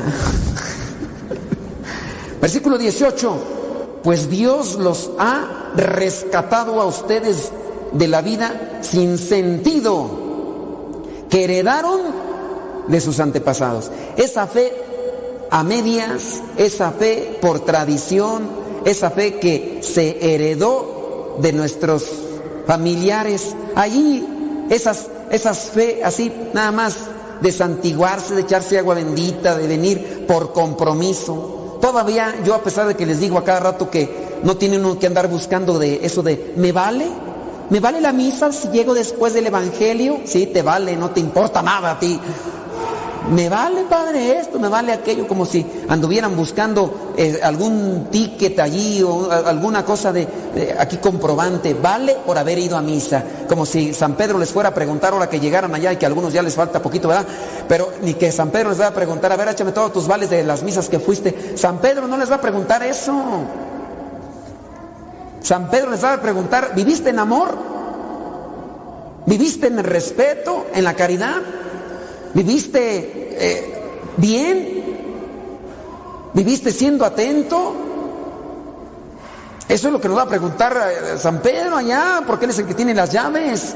Entonces, hay que sacudirse de aquellas cosas que no nos ayudan y que nos perjudican. Y ustedes muy bien saben el costo de este rescate. No se pagó con cosas corruptibles como el oro o la plata, sino con la sangre preciosa de Cristo que fue ofrecido en sacrificio. El rescate fue pagado con sangre y nosotros, nosotros ahí andamos ahí y le tomamos en cuenta. Versículo 20, Cristo había sido destinado para esto desde antes que el mundo fuera creado, pero en estos tiempos últimos ha aparecido para bien de ustedes. Por medio de Cristo ustedes creen en Dios, el cual lo resucitó y lo glorificó. Así que ustedes han puesto su fe y su esperanza en Dios. Pues ojalá así sea, ¿verdad? Porque hay veces que uno dice que cree en Dios, pero con nuestros actos más bien le creemos al diablo. Con nuestros actos. ¿verdad? Uno dice, sí, se santigua uno, pero por dentro uno está quién sabe qué pensando. Uno se santigua, uno va a la iglesia, ¿verdad? Pero al mismo tiempo en la misma misa le está mandando mensajes a quién sabe quién. Entonces, no hay que nada más decir que creemos en Dios, hay que vivirlo. Vamos al Evangelio, porque en el Evangelio encontramos de esos cabezas duras, así como ustedes comprenderán, de esos tercos, de esos difíciles de hacer entender. Ustedes conocen alguno, nomás no lo codien ahorita, no lo codien. Pero así estaban estos dos, que Jesús les llama la atención, estos dos que, que- que van allí caminando y que, ay, ¿cómo puede ser posible que no entiendan? Vamos a ver Lucas capítulo 24, versículos del 13 al 35. Pues ahí van estos dos caminando. Se les acerca Jesús y ya les pregunta que, qué transita por sus venas, que, qué van platicando, qué rollo, por qué van hasta discutiendo, imagínense. Entonces ya uno de ellos le reprocha. Dice, ¿cómo? Eres el único, versículo 18, eres el único que ha estado alojado en Jerusalén y que no sabe lo que ha pasado allí en estos días. Y Jesús, como es Él, sereno, moreno, paciente, paciente, ¿verdad? Fíjense uno reprochándole a Jesús y no lo ven. Entonces Jesús paciente. ¿Y, qué ha pasado? ¿Qué ha pasado? Así deberíamos de responder cuando nos echan pleito ahí en la casa. Ahí cuando, ¿de dónde vienes? ¿Por qué hasta esta hora voy a creer? Ahorita te respondo, mi vida, cielo, ahorita te respondo. ¿Verdad? Sí deberían de responder, no que responden de otra manera. ¡Cálmate! ¿Ves, mendigo tráfico aquí estos desgraciados que están haciendo conflicto aquí afuera, que por eso no llegué? ¿Ah? Yo no les dije nada a ustedes porque llegaron tarde por estos que están haciendo acá manifestaciones afuera, ¿no? Yo, vamos a darle chance a estas tortugas. Vamos a darles acá hay manifestantes acá afuera que andan con su mitote, su argüende nomás. Sereno, ¿verdad? Sereno. ¿Qué ha pasado? ¿Qué ha pasado? ¿Por qué no llega la gente? Aquí hay una bola de argüenderos, mitoteros, gritones, ¿verdad? Afuera, que por eso no llegaban. Ah, muy bien. Y ya empezaron ahí los discípulos y le empiezan a decir a Jesús lo que habían entendido de lo que habían visto. Dice, nosotros teníamos la esperanza de que Él sería el que había de liberar a la nación de Israel, pero ya hace tres días que pasó eso. Y ya después también le cuentan de estas mujeres, María Magdalena, las otras mujeres, también le cuentan de los discípulos, se acordarán de Pedro y Juan, que habían ido corriendo también al sepulcro y no habían encontrado el cuerpo, y ya. Y entonces Jesús, ahí es donde nos da a nosotros, porque también a nosotros nos da nuestra sacudida, porque somos así. Veamos ahí cómo somos en el versículo 25. Qué faltos de comprensión son ustedes. Y qué lentos para creer todo lo que dijeron los profetas. No creemos en la palabra de Dios. Y no creemos no solamente por lo que decimos, sino porque lo vemos reflejado en nuestros actos. Si creyéramos en la palabra de Dios, con nuestros actos nosotros daríamos a entender que le creemos. Pero pues ahí está la cosa. ¿Cuántos años tienes? Ya bien viejo, ya no te cueces al primer hervor. Ya te pintas el pelo, por eso no se te ve tu cabeza toda eh, plateada. Y, no le crees a la palabra de Dios. Si le creyeras a la palabra de Dios ya te hubieras convertido, y no que nada más te vienes a dormir a la misa. Si le creyeras a la palabra de Dios deberías entender lo que es mejor para ti, para tu familia.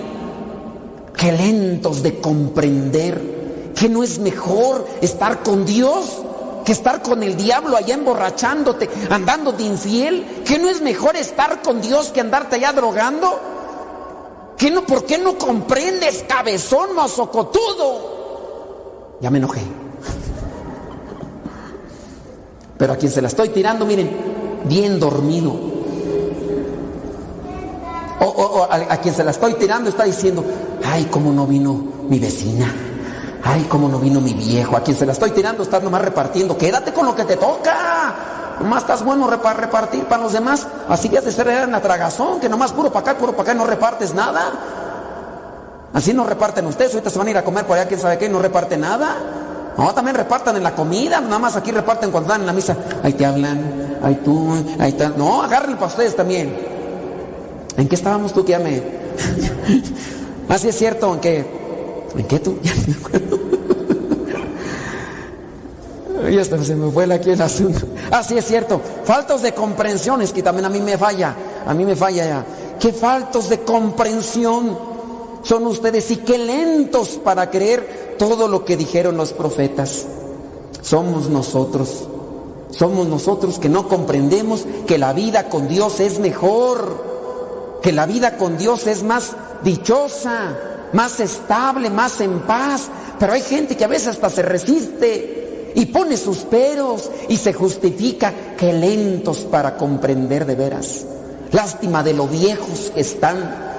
Lástima de lo pajueludos ya, viejos inmaduros y también señoras, no se hagan. Lástima de grandes que están. Si comprendiéramos la palabra de Dios y lo dichoso y lo felices que son otros que ya creen en ese Cristo resucitado. Ella les explica. Fíjense que estos no fueron tan duros así como ustedes comprenderán, porque a pesar de que Jesús les dijo estas cosas, ¿cuántos no a veces vienen a misa y se enojan porque uno les dice estas cosas y ya no vienen? Ay, padre, es que nos habló bien duro. Ay, ni aguantas nada, conciencia de cristal. Me habías de ver bien enojado para que se te quite. Y algunos ya no vienen, pero estos también aguantaron, así como algunos de ustedes aguantan. Pero al final de cuentas, miren, estos aguantaron y Jesús les fue explicando. ¿Y qué pasó? En la medida en que fueron aceptando el mensaje, al final, ¿qué dicen? Ardía nuestro corazón cuando nos explicaba las escrituras. Ardía nuestro corazón cuando nos explicaba las escrituras. ¿Y qué pasó? Cuando vino la Eucaristía o cuando compartió con nosotros el pan, lo pudimos ver. Ahí, ahí está en el por qué es tan importante venir a retiros. ¿Por qué es tan importante escuchar la palabra de Dios y después encontrarnos con un Cristo vivo y resucitado en la Sagrada Eucaristía?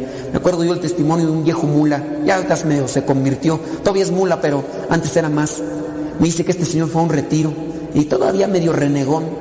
Y un día fue a misa después de que no iba a misa y después de que fue a un retiro y fue a misa y él no entendía por qué. Llegó el momento de la Eucaristía y entonces el padre levantaba la hostia y el Señor dice que así, miren, como Magdalena chille y chille. Y la persona que estaba a un lado, ¿estás bien?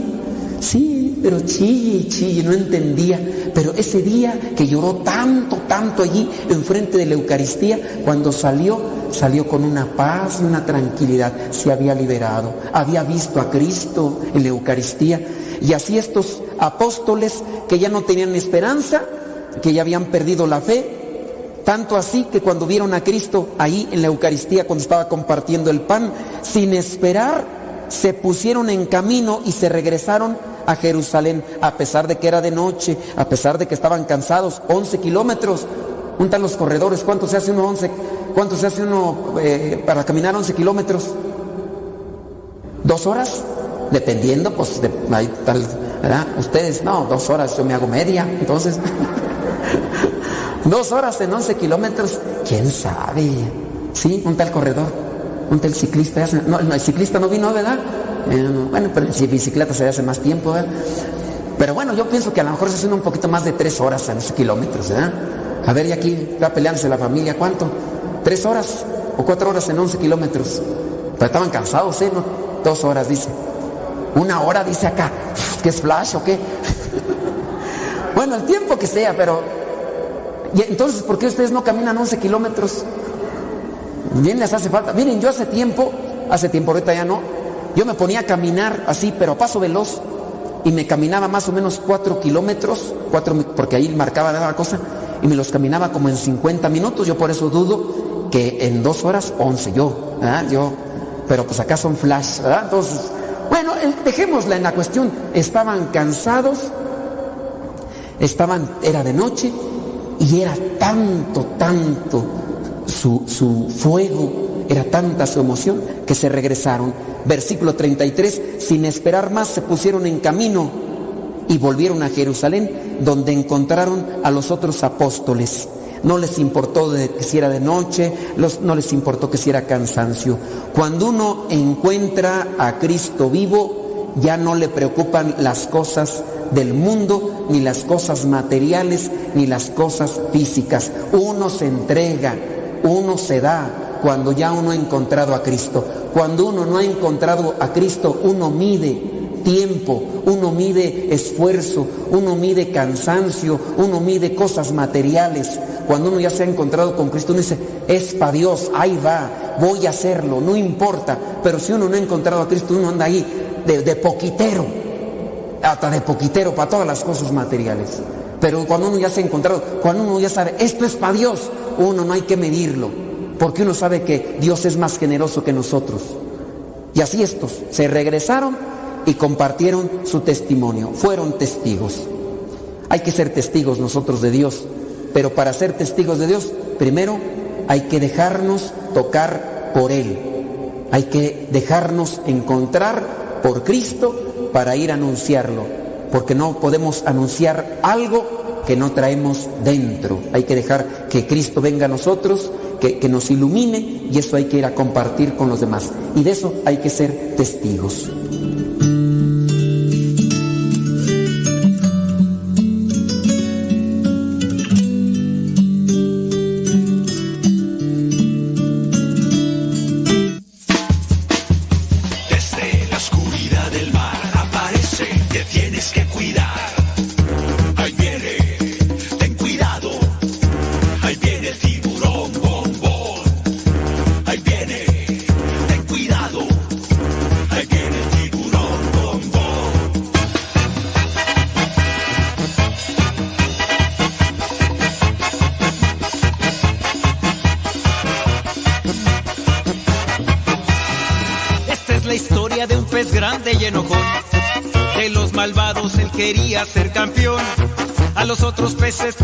Sin razón. No lo querían por ser malo y muy grosero.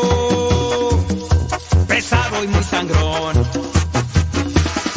Pero en el fondo de su pobre corazón, él se sentía triste, solo y sin amor. Hasta que un día conoció la luz de Dios, que con su gracia, su perdón y su alegría,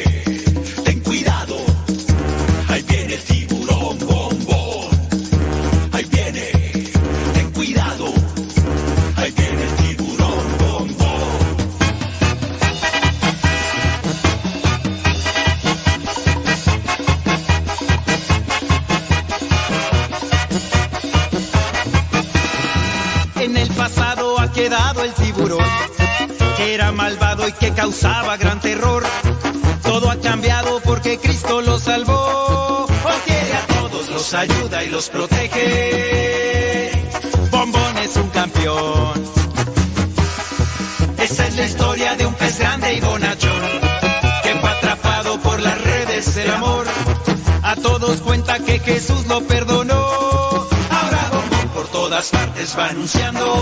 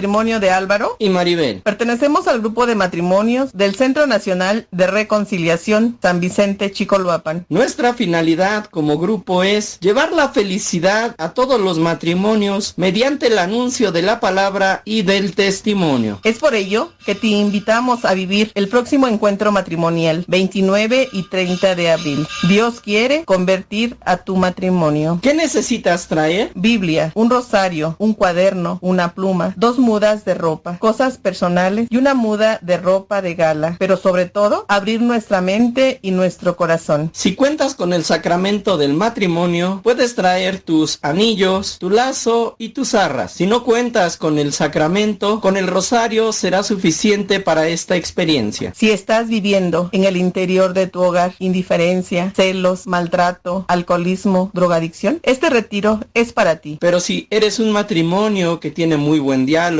que se entiende y que busca, como siempre, el camino de Dios, ven, el Señor puede acrecentar ese amor y hacer una gran familia. Pide informes con mi esposo Álvaro. A su- al teléfono 55 27 75 76 41 y al teléfono de mi esposa Maribel 55 12 87 62 95. Te esperamos. De la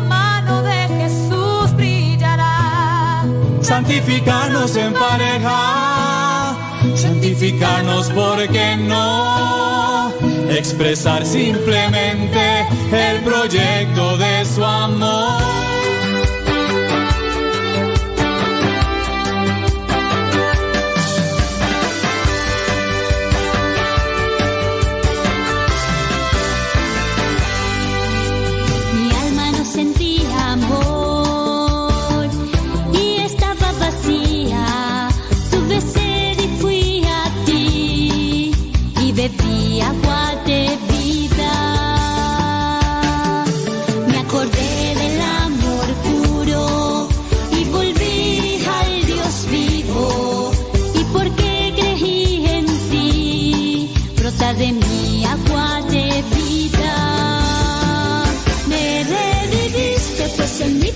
Pusiste tu aliento de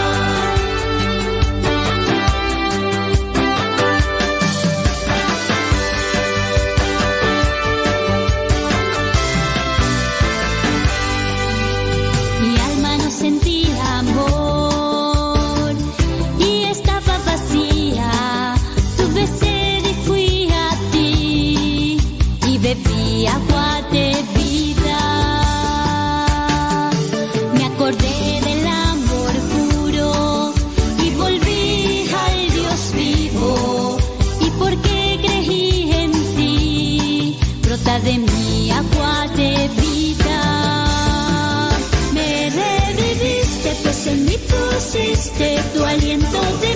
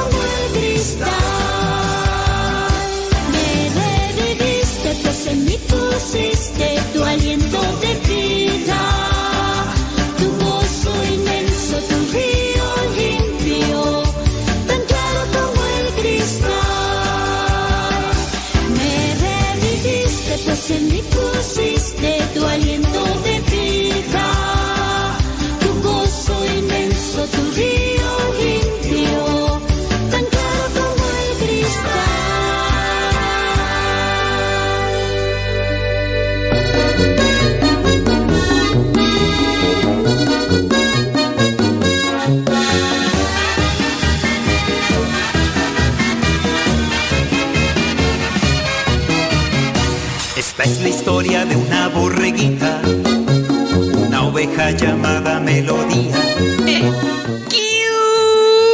Una de la mañana con 51 minutos. Muy mal herida, pensaba que su vida no valía, que estaba en una calle sin salida. Cuando escuchó una voz que la llamaba, que todos sus pecados perdonaba. Se presentó, por su nombre la llamó, la alegría llenó su corazón. Cuando el pastor se presentó y ella su voz reconoció, melodía de gozo se llenó. Canta con me, canta con me, canta con me,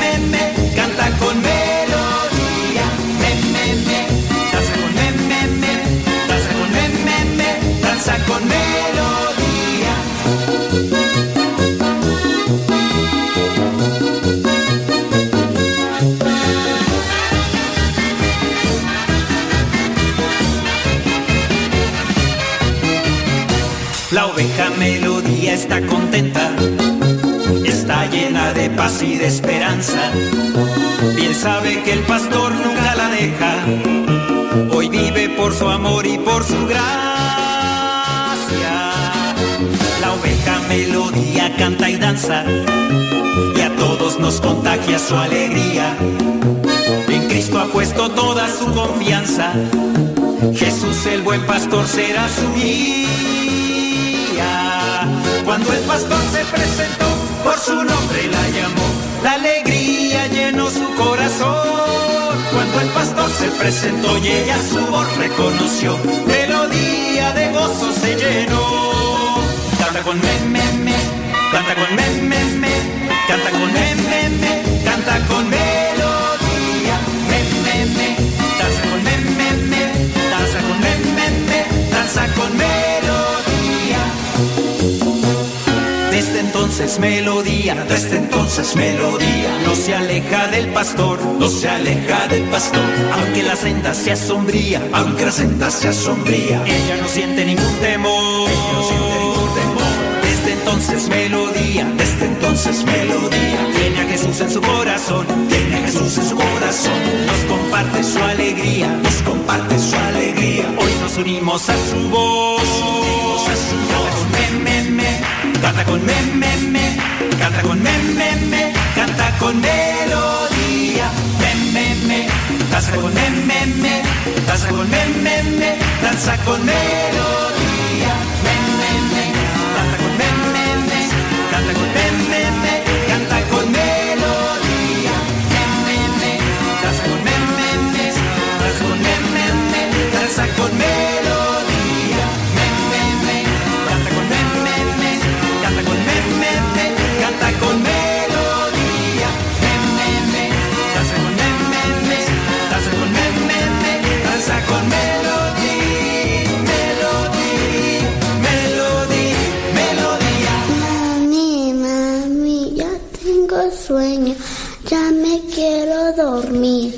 Sí, mija. Vamos a hacer oración. Vamos a pedirle a papá Diosito y al ángel de la guarda que nos acompañe. ¿Quieres? Sí, Empezamos. Ángel de mi guarda, mi dulce compañía,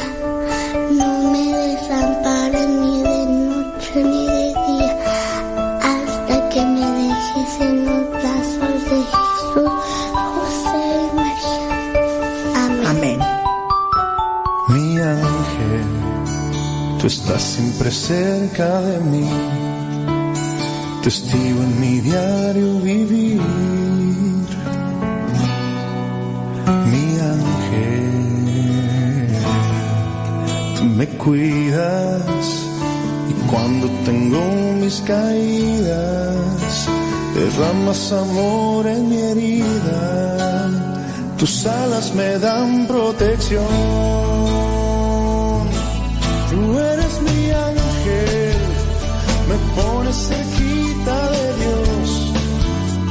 De mis sueños cuidas y yo en paz puedo confiar que aquí estás. Tú eres mi ángel me pones cerquita de Dios. De mis sueños cuidas y yo en paz puedo confiar que conmigo siempre estás.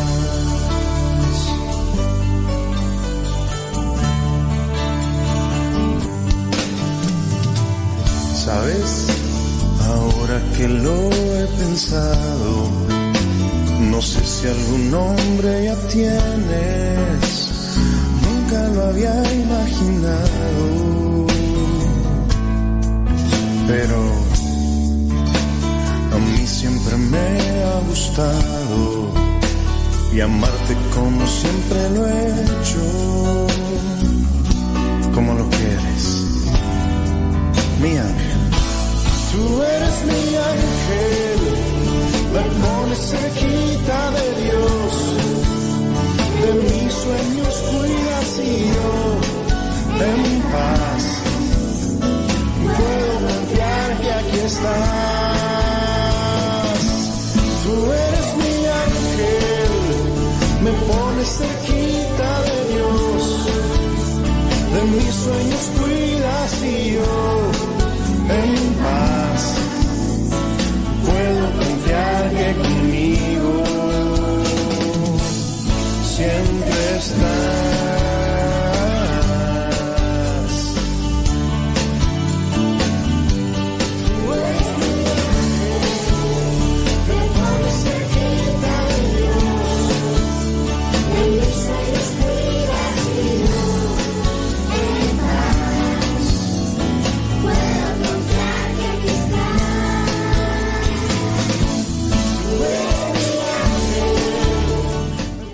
Dice que una pregunta, ¿cómo se llama la canción? ¿Cuál? ¿Cuál de todas?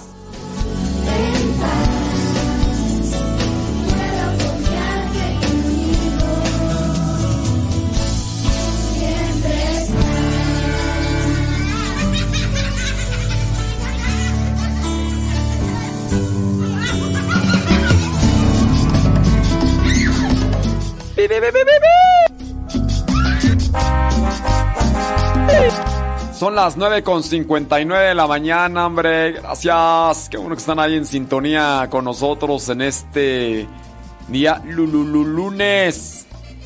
Lululunes.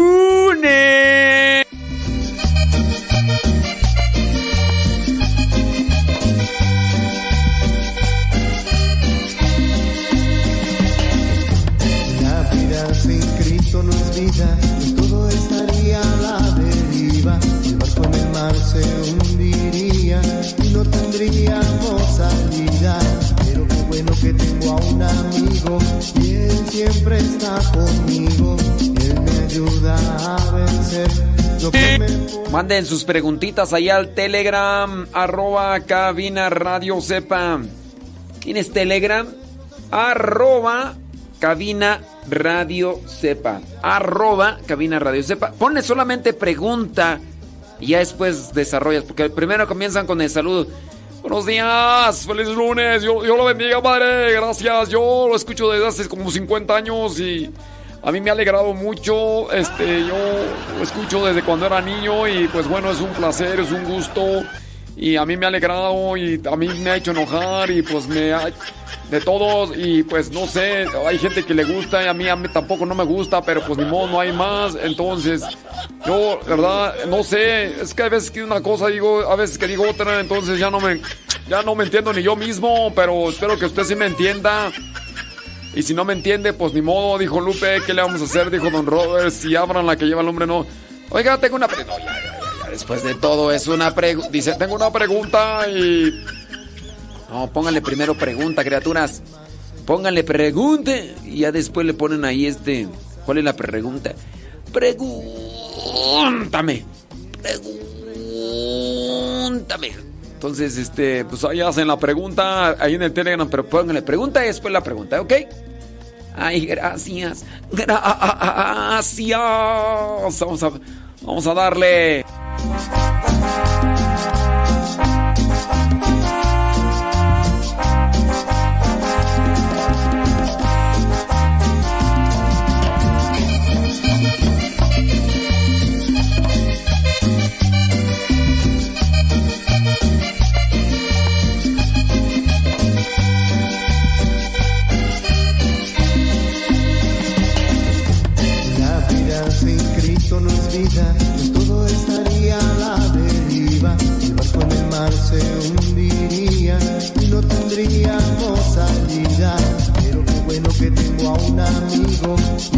siempre está conmigo. Él me ayuda a vencer lo que me puede hacer caer. Viva mi Cristo Jesús, sumo y eterno sacerdote. Mi vida sin ti es vida, Señor creador de las misiones. Cristo salvador del mundo, enséñanos a ser como tú. Nunca nos dejes de tu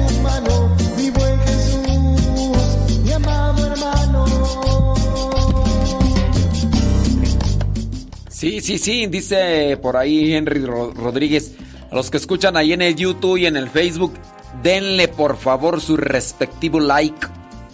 Porque eso nos ayuda para estar dentro de las preferencias como programas gustados. Denle like, denle en compartir. Eso es bueno, bueno. Me preguntan sobre citas bíblicas para niños.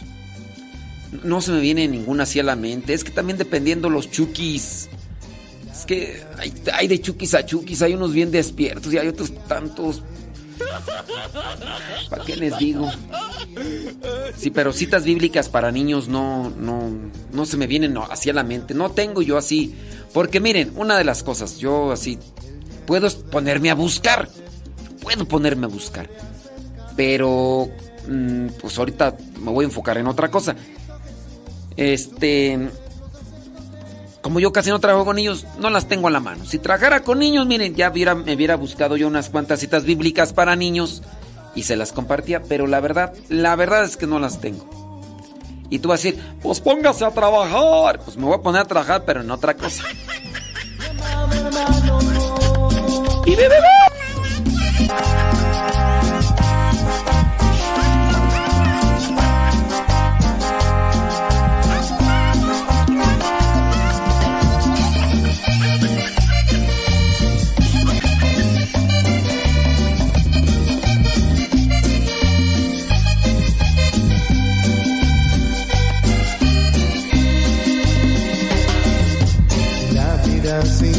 No es vida, todo estaría a la deriva. El barco en el mar se hundiría y no tendríamos salida. Pero qué bueno que tengo a un amigo y él siempre está conmigo. Él me ayuda a vencer lo que me puede hacer caer. Viva mi Cristo Jesús,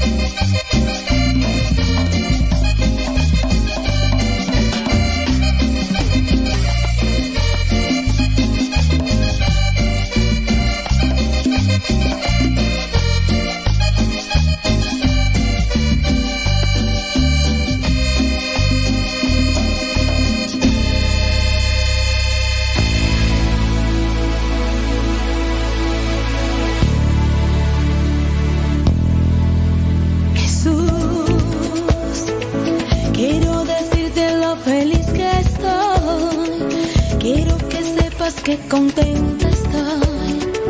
Quiero que sepan lo bueno que eres. Tú das alegría cuando hay tristeza. Traes la luz donde hay tinieblas. Y Thank you very much. Thank you very much. A ti que nos escuchas, a ti que estás en sintonía, a ti que eh, lo otro, ándele. Eh, sí, dice por acá una persona que se fue a confesar. ¿Tiene comentarios? ¿Tiene preguntas? Láncelas. Dice esta persona que se fue a confesar, pero que el sacerdote no se puso la estola.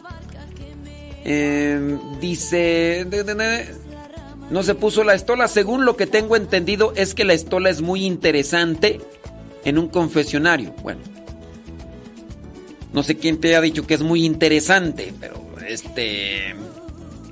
Pero pues bueno, yo no veo lo, interesante. Eh, la estola, sí, es un ornamento sagrado. Es un ornamento sagrado, no es interesante, ¿verdad? Interesante es, no sé, saber cuántas cuántas pulgas caben en la cabeza de un alfiler. Eso sí sería interesante. Porque, pues, quién sabe. O, ¿sabes? La otra estábamos platicando ahí y le hice la pregunta: ¿cuánto te tardas caminando hacia en recorrer 11 kilómetros? Que es lo que dice que estaba Emaús de, de Jerusalén. Iban a un pueblo de Emaús que está a 11 kilómetros de Jerusalén y hacíamos el cuestionamiento. ¿Cuánto te tardas caminando? Y unos decían dos horas, otros decían una. Y eso sí es interesante, o sea, conocer. Pero bueno, esto de la estola, más bien es un ornamento sagrado. Y dice, espero, me confesé con un sacerdote, pero él no se puso la estola. Según lo que tengo entendido, eh, es que la estola es muy interesante. No sé, no sé cuál será tu pregunta como tal, si es querer saber qué significa la estola, por qué se la pone uno, eh, qué simboliza. No sé si eso dentro de lo interesante que tú dijeras, quiero saber, yo, yo quiero saber, yo necesito saber y quiero saber, yo quiero saber cuándo empezaron a ponerse estolas. Eso sería interesante. eh. Eso sería interesante dentro de lo que es tu pregunta que yo les invito pues a que traten de acomodarme bien su cuestionamiento para poder dar una respuesta según lo que ustedes quieren saber, porque no sé aquí qué es lo que quieras saber. A lo mejor tú quieres saber quién fue el primero que se puso una estola. Yo, eso sería interesante. Sí, ¿qué más interesante? ¿En qué año se comenzó a usar la estola o Jesucristo ya traía estola? No, no traía estola. ¿En qué momento se empezó a utilizar? La verdad no sé, eso sería interesante. Dices tú que es muy interesante en un confesionario. ¿Qué más tú? Ah, las estolas, que por qué color, eso sí te lo puedo responder. El color verde, tiempo ordinario, color morado, es un color penitencial, cuaresma, adviento. También el color blanco, que es alegría, pureza. El color rosa también es alegría. El color rojo es un rojo de martirio, de entrega del Espíritu Santo. Eso es interesante.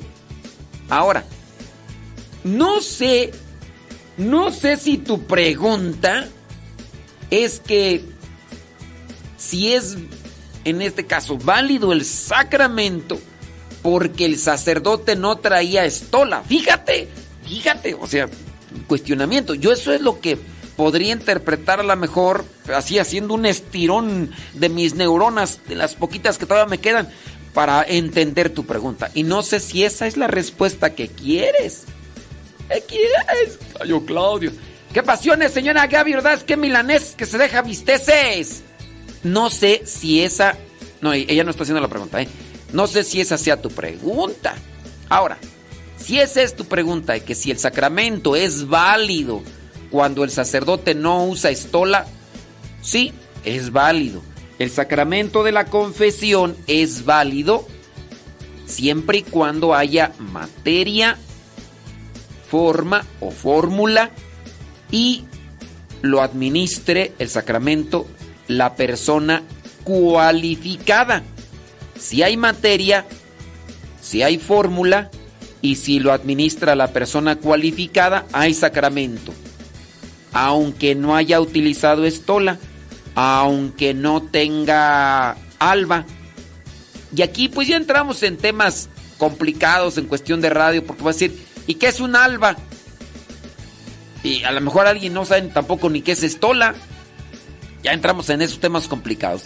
Pero si el sacramento lo administra persona cualificada, en este caso, tiene que ser sacerdote católico apostólico romano. Un diácono no puede, un seminarista no puede. Imagínate una religiosa alegaba, porque esa era su postura, alegaba que el sacramento de la confesión podía darlo un laico en caso de riesgo mortal. O sea, si una persona había caído en un accidente y estaba ahí medio moribundo ya dando sus últimos suspiros, decía esta religiosa, ustedes van a decir, pero pues es que la religiosa no estudió, no, esa era la cosa. Ella había ido a estudiar a la Universidad Pontificia de México. O sea, no era cualquiera eh, así religiosa, nada más así. No, había ido y tenía su licenciatura en quién sabe qué. Pero ahí sí se le chorrearon los frenos. Feo. El problema es que estaba dando esa clase. Cuando dijo eso, pues se le fueron los alumnos y dijeron, oígame, profesora, pues no. Dice, ¿tú qué vas a saber? Tú ni, tú ni preparatorio tienes. No, sí tenía preparatorio. Tú, tú ni estudios tienes. Yo soy licenciada. Yo soy licenciada. Y, y en la Universidad Pontificia de México, ¿tú? ¿Tú qué? Apenas la, la preparatoria y trunca. Yo sé más que tú. Tú quieres enseñar el Padre nuestro Señor cura. No, pues. ¿Para qué te andas poniendo con esas posturas? ¿Para qué te andas poniendo con esas posturas? No, pues. De hecho, este. Creo que cesaron a la, a la religiosa de dar clases, aún con su licenciatura y todo, porque. Pues andaba. Andaba regando el tepache. Y la cosa. No es por la ignorancia, la cosa es por la postura, cómo defienden un error. Esa es la situación. Entonces, no, no se puede. Un testigo, no, un, eh, la persona cualificada para el sacramento de la confesión es sacerdote, obispo. Un obispo puede ser cardenal, arzobispo, incluso el papa, son, son obispos. Solamente el sacerdote y el obispo son los únicos que pueden administrar el sacramento de la confesión. Solamente. Ahora, tú dices, este sacerdote tiene ya un hijo. Puede ser, puede ser que se esté escondiendo, porque pues sí los hay, hombre, pues ¿para qué andamos con cosas? Puede ser que se esté escondiendo y tiene un hijo, pero sigue en funciones, no lo han cesado. ¿Ese sacramento es válido? Sí, es válido. Es válido ese sacramento. La otra persona, una persona por ahí me mandaba un mensaje y me decía, oiga, y en su caso, este, a mí me casaron. Pero cuando me casaron, eh, el sacerdote tenía a su hijo. Tenía a su hijo. Estaba escondido, pero ya tenía a su hijo. ¿Mi sacramento del matrimonio es válido? Sí, es válido. Es válido. Aunque haya estado él en pecado y todo. Porque su situación es de pecado. Inmortal. ¿eh? Inmortal. Pero el sacramento es válido, claro que es válido. Porque no es el sacerdote como tal el que le da la validez al sacramento.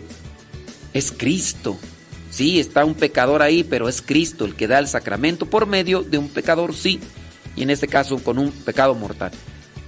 El sacerdote se puso estola. Qué bien. Lo más, lo mejor, lo ideal. Para tu confesión. No se puso estola. Está bien. Puede darte el sacramento de la confesión si tú le dijiste tus pecados y si el sacerdote te dijo la fórmula del sacramento de la confesión, que es yo te absuelvo de tus pecados en el nombre del Padre, del Hijo y del Espíritu Santo. Amén. Ahí entonces se realiza y se efectúa el sacramento de la confesión. ¿Tienen dudas? ¿Tienen comentarios? Háganoslo llegar y ahorita, ahorita les respondemos.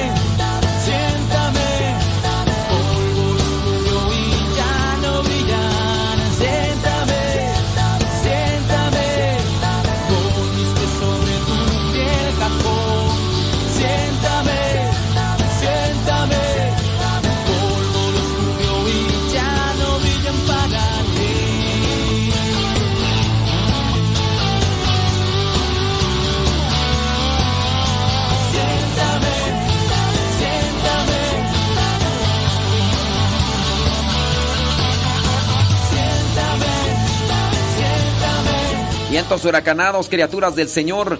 Bendecido el Señor. Oigan, pues acá nos hacen una pregunta.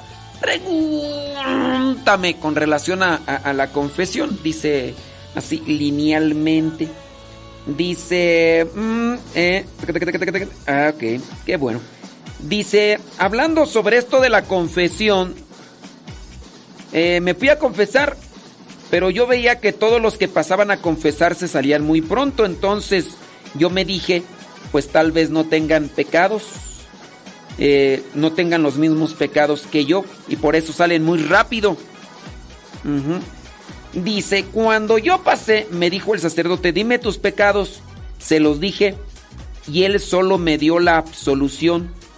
Y me dije, ay, qué caray, caray, caray, caray. Dice, y yo quería que me diera algún consejo, y nada me dijo. Pasó mi esposo, y lo mismo. Pregunta, eh, ¿eso sí funciona? ¿Que solo se le dé la absolución? O sea, que si el sacramento eh, de la confesión es válido, si no se le da eh, consejo, este, sí. Sí, por, por eso en parte yo les estaba diciendo. Para que sea válido el sacramento es que tú presentes la materia en cada uno de los sacramentos. Si no hay materia, aunque haya fórmula, no es válido el sacramento. Ya otras veces yo he hablado mucho sobre la materia de los sacramentos. La materia de los sacramentos. ¿Cuál es la materia de los sacramentos? En cada, en cada sacramento la materia es diferente. En ocasiones la materia es una cuestión material, como en el caso del bautismo. En el caso del bautismo la materia es el agua, pero no en el caso, por ejemplo, del sacramento de la confesión. Ahí no hablamos de una materia en cuestión sólida, sino hablamos de una materia en cuestión a acciones que se realizaron. Ustedes muy bien saben que cuando uno está en la escuela, uno dice, ¿qué materias llevas? Y ya uno está diciendo, no, pues yo llevo matemáticas, yo llevo eh, filosofía, o yo llevo... Entonces, con relación a las materias, no necesariamente estamos hablando de materias físicas como tal, porque materias primas, materias de construcción. Entonces, entiéndase que la materia es un concepto que puede estribar en el concepto sólido o en el concepto de asunto como tal. Entonces la materia en el sacramento de la confesión son tus pecados. Si entonces tú llegaste al confesionario, expusiste la materia que son tus pecados, tú dijiste estos y estos y estos son mis pecados, el sacerdote es una persona idónea, cualificada, entonces ya estamos, ya avanzamos más. Y el sacerdote después de escuchar tus pecados, los dijiste, y te dice, yo te absuelvo de tus pecados en el nombre del Padre, del Hijo y del Espíritu Santo. Amén. En ese momento te da la absolución. El sacramento ha sido válido, 100% válido. Ahora, que tú no estés conforme, que tú no hayas quedado bien, esa es otra cosa. El sacramento de la confesión no es para dar consejos, criaturas. El sacramento de la confesión no es para dar consejos. Muchos de nosotros medio damos consejos. Yo ya también si veo la fila bastantita larga, no me dedico a darles consejos como tal. Hace algún tiempecito estaba yo en un retiro donde habían pues unas cuatro mil, cinco mil personas. No, hombre, pues ya te imaginarás la fila de gente. Ya, ahí, pues ahí unos sacerdotes, ahí uno de ellos tardó como 50 minutos o hasta más, pienso yo, ya ni le quise estar midiendo el tiempo porque lo tenía enfrente. Y yo pues miraba la fila y pues yo escucho los pecados, dos, tres cositas y ya dijiste tus pecados, una orientación ligera y órale, quererle solucionar. No, y hasta es uno ni le soluciona la vida con los consejos. Uno orienta. Tú te solucionas la vida en la medida que aplica los consejos. Pero yo ese día hice de tripas corazón, ya mejor ni quería volver. Y no fue con una persona, fue con varias personas ahí a las que le dedicaba tiempo. Ya no quiero yo decir más cosas porque después voy a andar pecando de, de murmuración, pero sí, eso sí yo lo miré mal. Que, se haya tardado más de una hora confesando. sí, entonces ya no quiero pecar de mu- murmuración porque eso es echarle más eh, piedritas al costal y, y ya mero me toca mi confesión y pues... ¿verdad? Pero sí, entonces el sacramento de la confesión no es para dar consejos. No es para dar consejos. Es para administrar la misericordia de Dios. Tú, arrepentido, arrepentida, llegas, dices tus pecados y listo. Entonces, si es válido, si es válido. Que no hayas quedado conforme, esa es otra cosa. Pero también los sacerdotes, digo, en ocasiones yo soy muy escueto, muy parco, muy limitado para con el consejo. Muy bien. Pues esfuérzate, échale ganas, ya ves, esto y lo otro. Ves cositas, cuatro o cinco cositas que animen a la persona a que hagan cosas buenas para que se llenen de Dios y no vuelvan a caer en las mismas cosas. Sí, yo me ha tocado así que, mire, fíjense, o sea, uno puede caer en extremos. Estaba, por ejemplo, la situación de este sacerdote que les digo que tardaba en una fila que estaba larguísima y que eran más de cuatro mil personas en este retiro y que se estaba tardando más de 50 minutos, un- más de una hora. Con varias personas hizo así, ya no, no voy a decir más para no pecar de murmuración. Pero está el otro extremo, me acuerdo yo de otro sacerdote con el que estábamos, eran menos personas, eran como unas mil, mil quinientas en un retiro, y estaba confesando con la mano derecha sobre la cabeza de la persona, dando la absolución, y con la otra mano estaba diciéndole, ¡Ey! Vengas acá, yo te absuelvo de tus pecados en el nombre del Padre, y, y diciéndole a la otra persona, acérquese, ya terminé con esta para que en cuanto esta se levante, usted ya está acomodándose ahí. Pues yo digo también a ese ya no. O sea, está bien pues que uno tiene que ir confesando rapidito a la gente, pero pues hay que también darle su tiempo y su espacio para no estar incluso así como que eh, no, no poniéndole realmente atención a- a lo que uno está haciendo dentro del sacramento. Bueno, hay de extremos a extremos, criaturas, y eso es lo que a, veces a nosotros no nos ayuda. Ok, bueno, está ahí la situación. Déjame ver por acá qué otros comentarios y preguntitas y ya.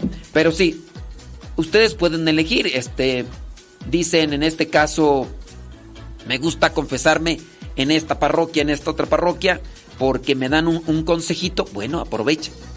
Pero llévenlo a la vida, porque pues hay veces que nada más reciben consejos y consejos, pero nada más hacen lo que les conviene y no tanto así lo que lo que necesitan. Y ahí está la diferencia. No haces lo que necesitas, sino lo que te conviene.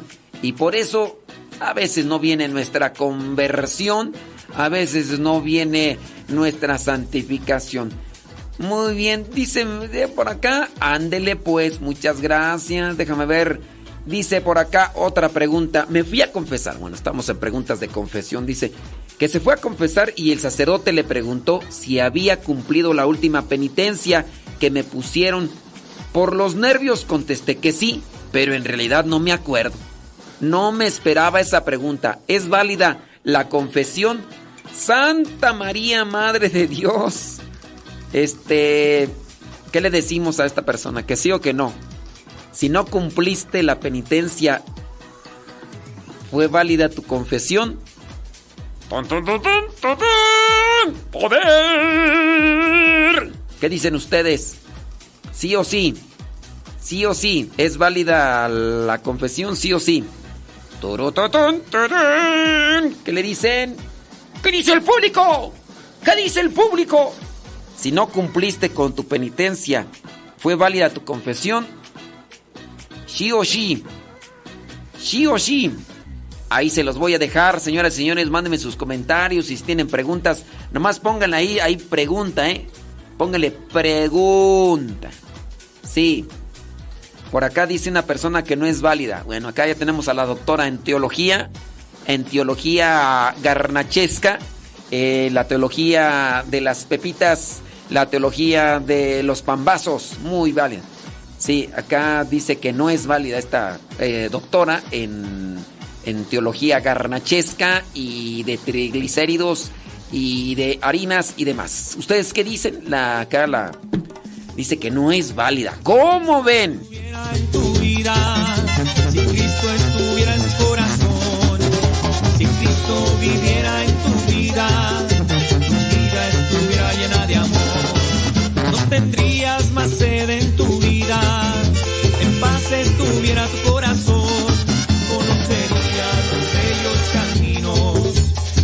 Cristo tiene para vos. Si Cristo viviera en tu vida, si Cristo estuviera en tu corazón, si Cristo viviera en tu vida, tu vida estuviera llena de amor.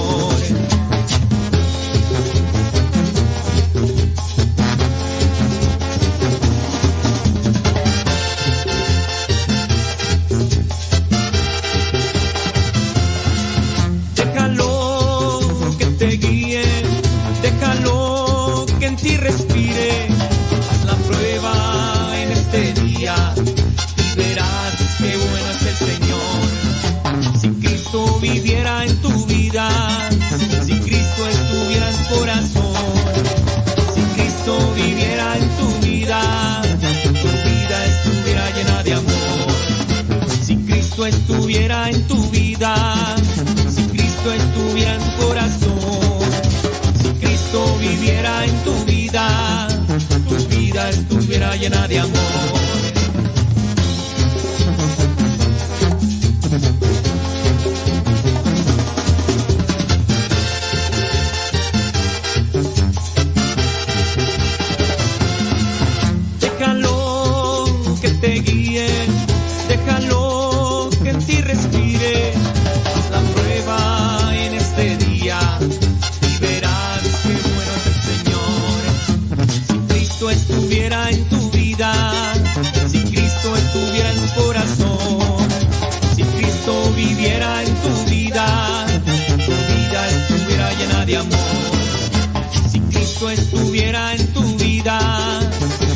Cristo estuviera en tu corazón, si Cristo viviera en tu vida, tu vida estuviera llena de amor.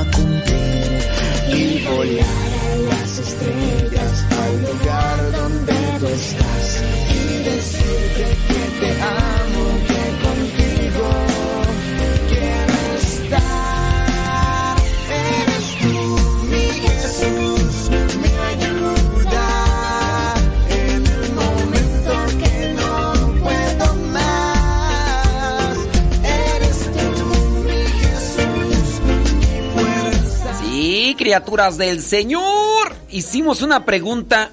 Si no cumpliste la penitencia, ¿el sacramento de la confesión es válido? ¿Ustedes qué opinan? Por acá hay algunas personas dicen que no, que no. Y este, hay otras personas que dicen que sí.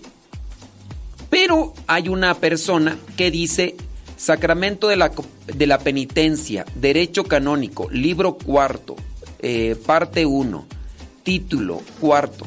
No menciona que la estola sea obligatoria para, el sacramento, para que el sacramento sea válido. Entonces, pues allí una persona que ya está eh, dando a conocer lo que dice el derecho canónico.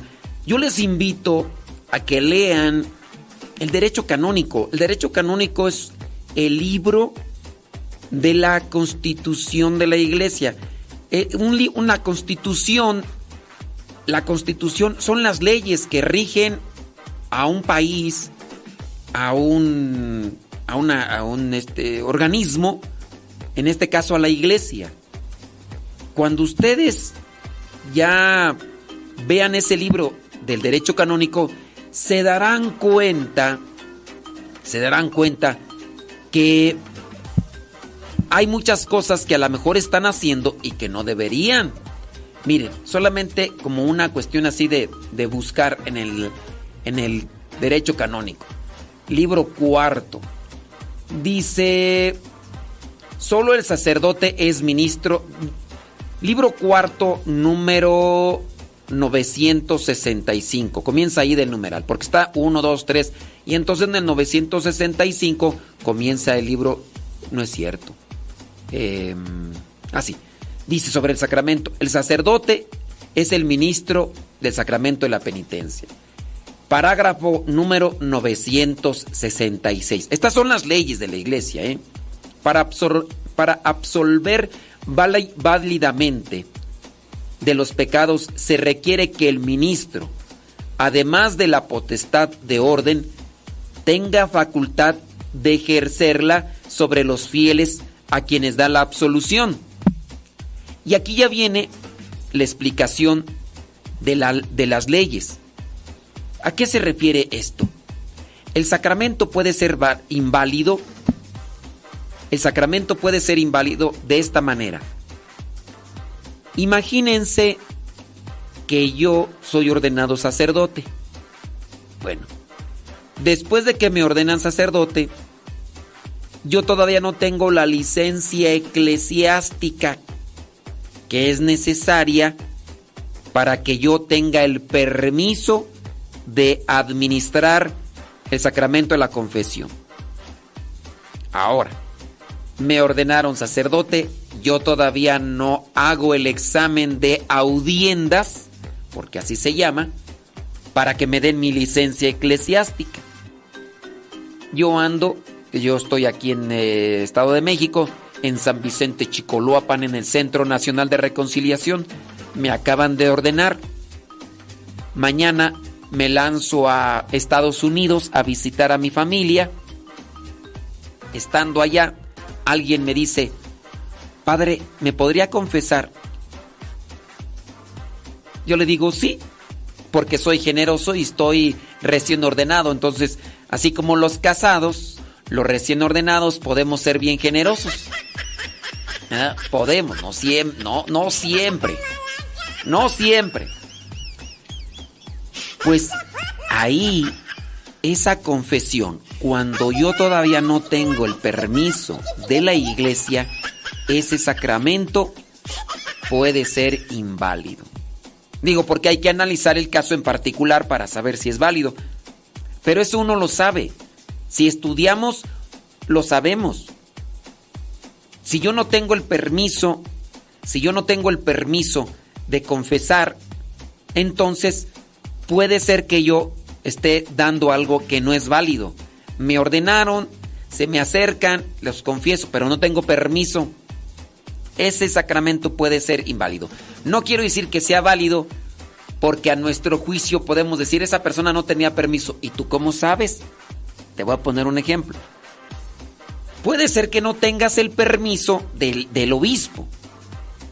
Puede ser que no lo tengas porque lo que viene a ser la licencia es el permiso del obispo y de hecho es una carta sellada con, una firma donde el obispo dice sí, tiene permiso de confesar.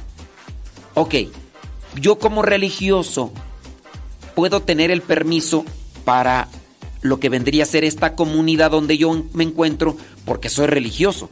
Aquí el permiso me lo da mi superior general. Si mi superior general me dice, en cuanto te ordenen, te doy permiso para que confieses a los de aquí adentro. A los de aquí adentro. Me ordenan, están aquí adentro. Yo tengo permiso para confesar a los de aquí adentro del Centro Nacional de Reconciliación en San Vicente Chicoloapan. Pero no tengo permiso para ir a confesar a otra diócesis o a otro país. Y esos sacramentos pueden ser inválidos. Esa vendría a ser la explicación. Si ya me dieron mi licencia eclesiástica, tengo permiso, tengo facultad. Cuando yo voy, por ejemplo, a otro lugar, me dicen, eh, lo invitamos a otra diócesis, incluso aquí mismo en México, me dice mi tía, mi tía María, hijo, ¿podrías venir a celebrar misa de eh, lo de primera comunión de la nieta, hija de quién tú? Ah, no, es de, de, mi, tía, de mi tía Linda. Entonces es hija de Giovanni, no me acuerdo quién. Que, la sobrina este, va a hacer su primera comunión y que le han dicho que tiene un tío que es sacerdote y estamos aquí pues a una hora y media. Bueno, puedo ir.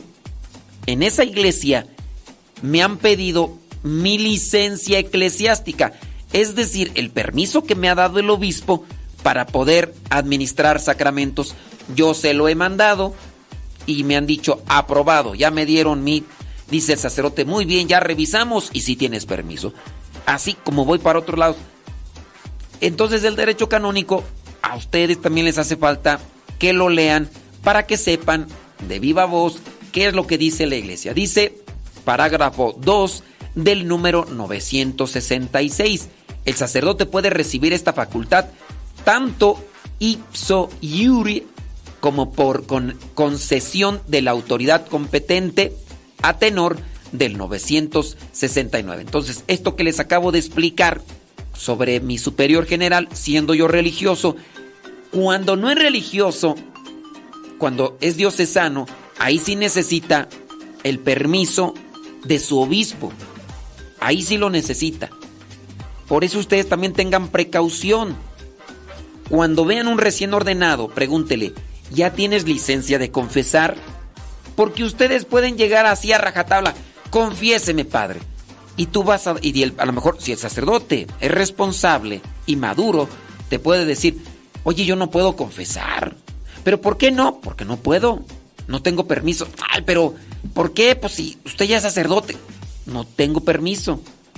Ok, tú lo obligas, él está bien para que no estés moliendo, pues te lo da, pero no es válido porque todavía no tiene licencia. Entonces, para que no caigan en la imprudencia, si es que un día van a una ordenación sacerdotal, pregúntenle al sacerdote recién orde- ordenado, pregúntenle, ¿usted ya tiene licencia para confesar? Si es maduro y responsable, te puede decir la verdad. Decir, ah, no, pues sí.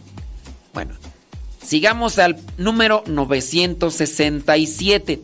Además del romano pontífice, los cardenales, bien ipso iuri, la facultad de oír confesiones de los fieles en todo el mundo. Es decir, que el Papa y los cardenales no necesitan de un permiso especial para confesar y asimismo los obispos que la ejercitan también lícitamente en cualquier sitio, a no ser que el obispo diocesano se oponga en su caso concreto. Los sacerdotes necesitamos permiso, el Papa no, ni los cardenales, en este caso los obispos, no necesitan permiso para confesar, pero nosotros los sacerdotes sí.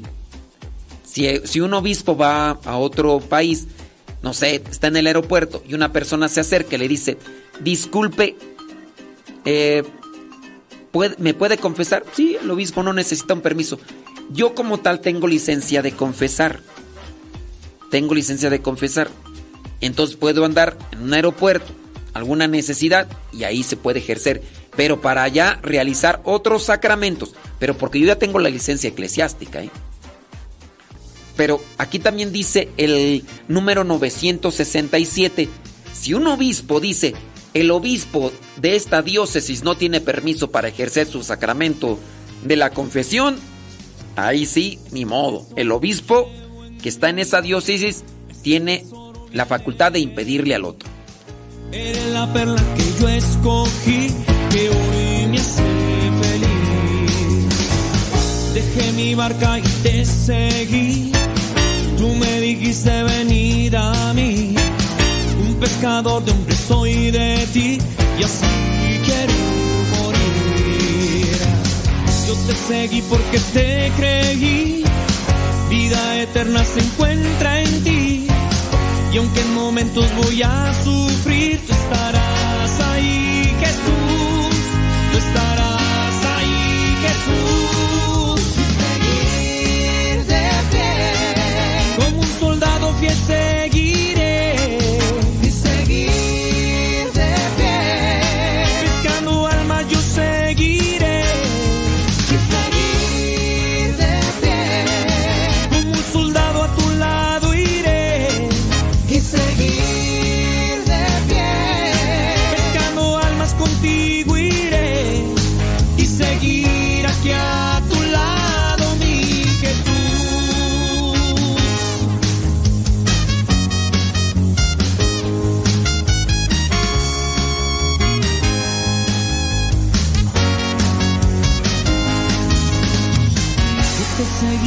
te creí. Vida eterna se encuentra en ti. Y aunque en momentos voy a sufrir, tú estarás ahí, Jesús. Tú estarás ahí, Jesús. Seguir de pie. Como un soldado fiel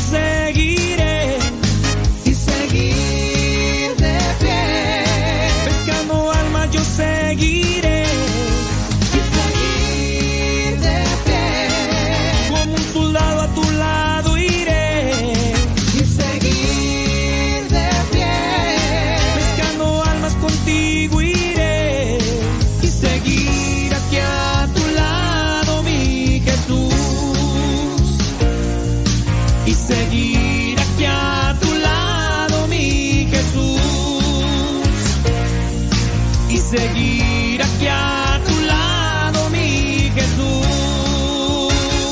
Hermosas contradicciones, te vemos reina adornada, muy mujer para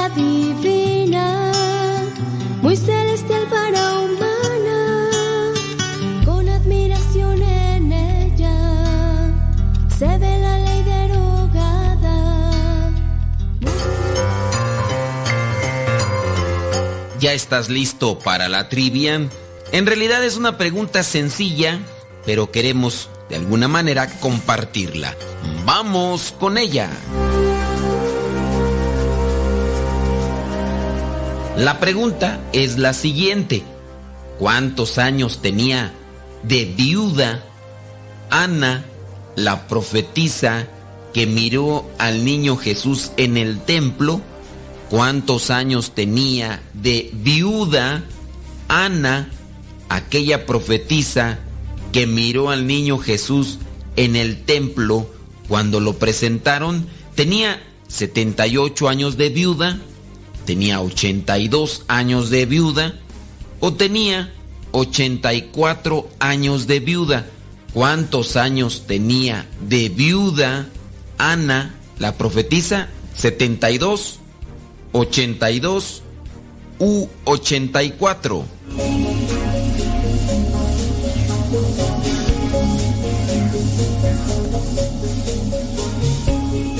Si tú dijiste que tenía 78 años de viuda, pues déjame decirte que te equivocaste. Si tú dijiste que tenía 82, también te equivocaste. Pero si tú dijiste que tenía 84 años, acertaste. Y lo puedes comprobar en el Evangelio de Lucas, capítulo 2, versículo 37, donde dice, hacía ya 84 años que se había quedado viuda. Nunca salía del templo, sino que servía día y noche al Señor con ayunos y oraciones. Entonces tenía 84 años de edad Ana y después se dedicaba a servir en el templo con ayunos y oraciones. Hay por ahí algunas personas que después de viudas se han dedicado a cuidar a los nietos, pero los nietos crecen y ya llega el momento en el que no están. Después, algunas se dedican a trabajar. Claro está aquellas que vienen a estar todavía fuertes, pero la viudez no tiene fecha. Llega cuando se adelanta la pareja, pero también hay algunas que siendo viudas se consagran al Señor. Ojalá y aquella persona que es viuda lo considere. Yo conozco a una señora que quedó viuda y que incluso cuando sabía que el esposo estaba ya muy grave de salud, siempre tenía presente que ella quería consagrarse a Dios.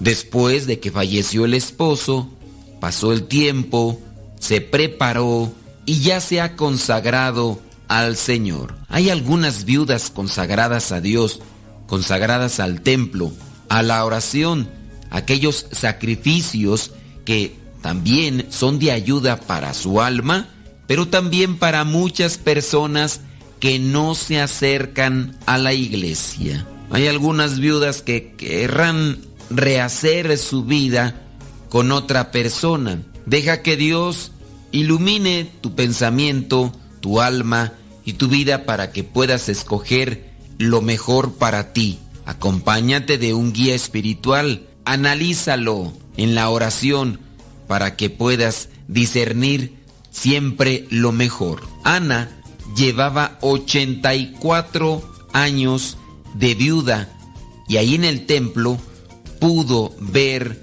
al Mesías. Ella conocía de la llegada de aquel que iba a salvar al pueblo de Israel. A lo mejor eso era lo que la mantenía en espera, en entrega. También el anciano Simeón pudo contemplar y agarrar al niño y darle su bendición. Ana, sin duda, pudo estar ahí ante la presencia de Jesús y también saber que Dios le había dado esa oportunidad. Son tiempos de Dios, son esperas. A lo mejor 84 años, quién sabe. Hay veces que se podría esperar más o menos. Pidamos a Dios paciencia, fortaleza para ver los signos que Él nos manda. En Lucas capítulo 2, versículo 37, podrás verificar entonces que llevaba 84 años de viuda, Ana, la que después de fallecido su esposo, se consagró al Señor.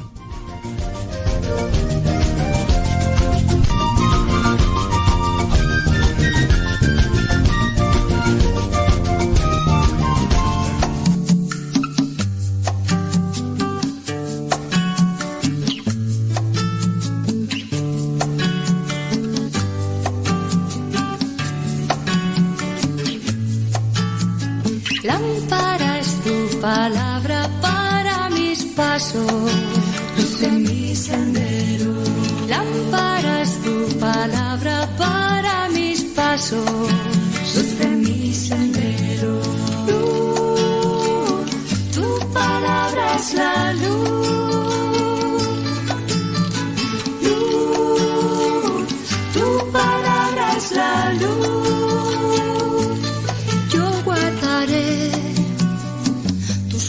Mandamientos. Señor, dame vida según tu promesa. Lámpara es tu palabra para mis pasos, luz en mi sendero.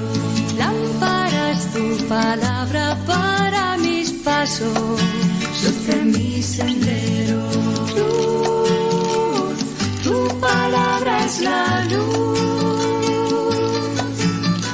Luz, tu palabra es la luz. Mi vida, Señor, está siempre en peligro. Pero no olvido tu voluntad. Hicimos un- una pregunta por ahí sobre una persona que nos dijo que no había cumplido la, la penitencia y que no se acordaba. Y además mintió, dijo, sí, sí la cumplí, porque el sacerdote le preguntó, ¿hiciste tu penitencia? Y la duda de esta persona es si entonces su confesión pasada fue válida o no. Unos dicen que sí, otros dicen que no.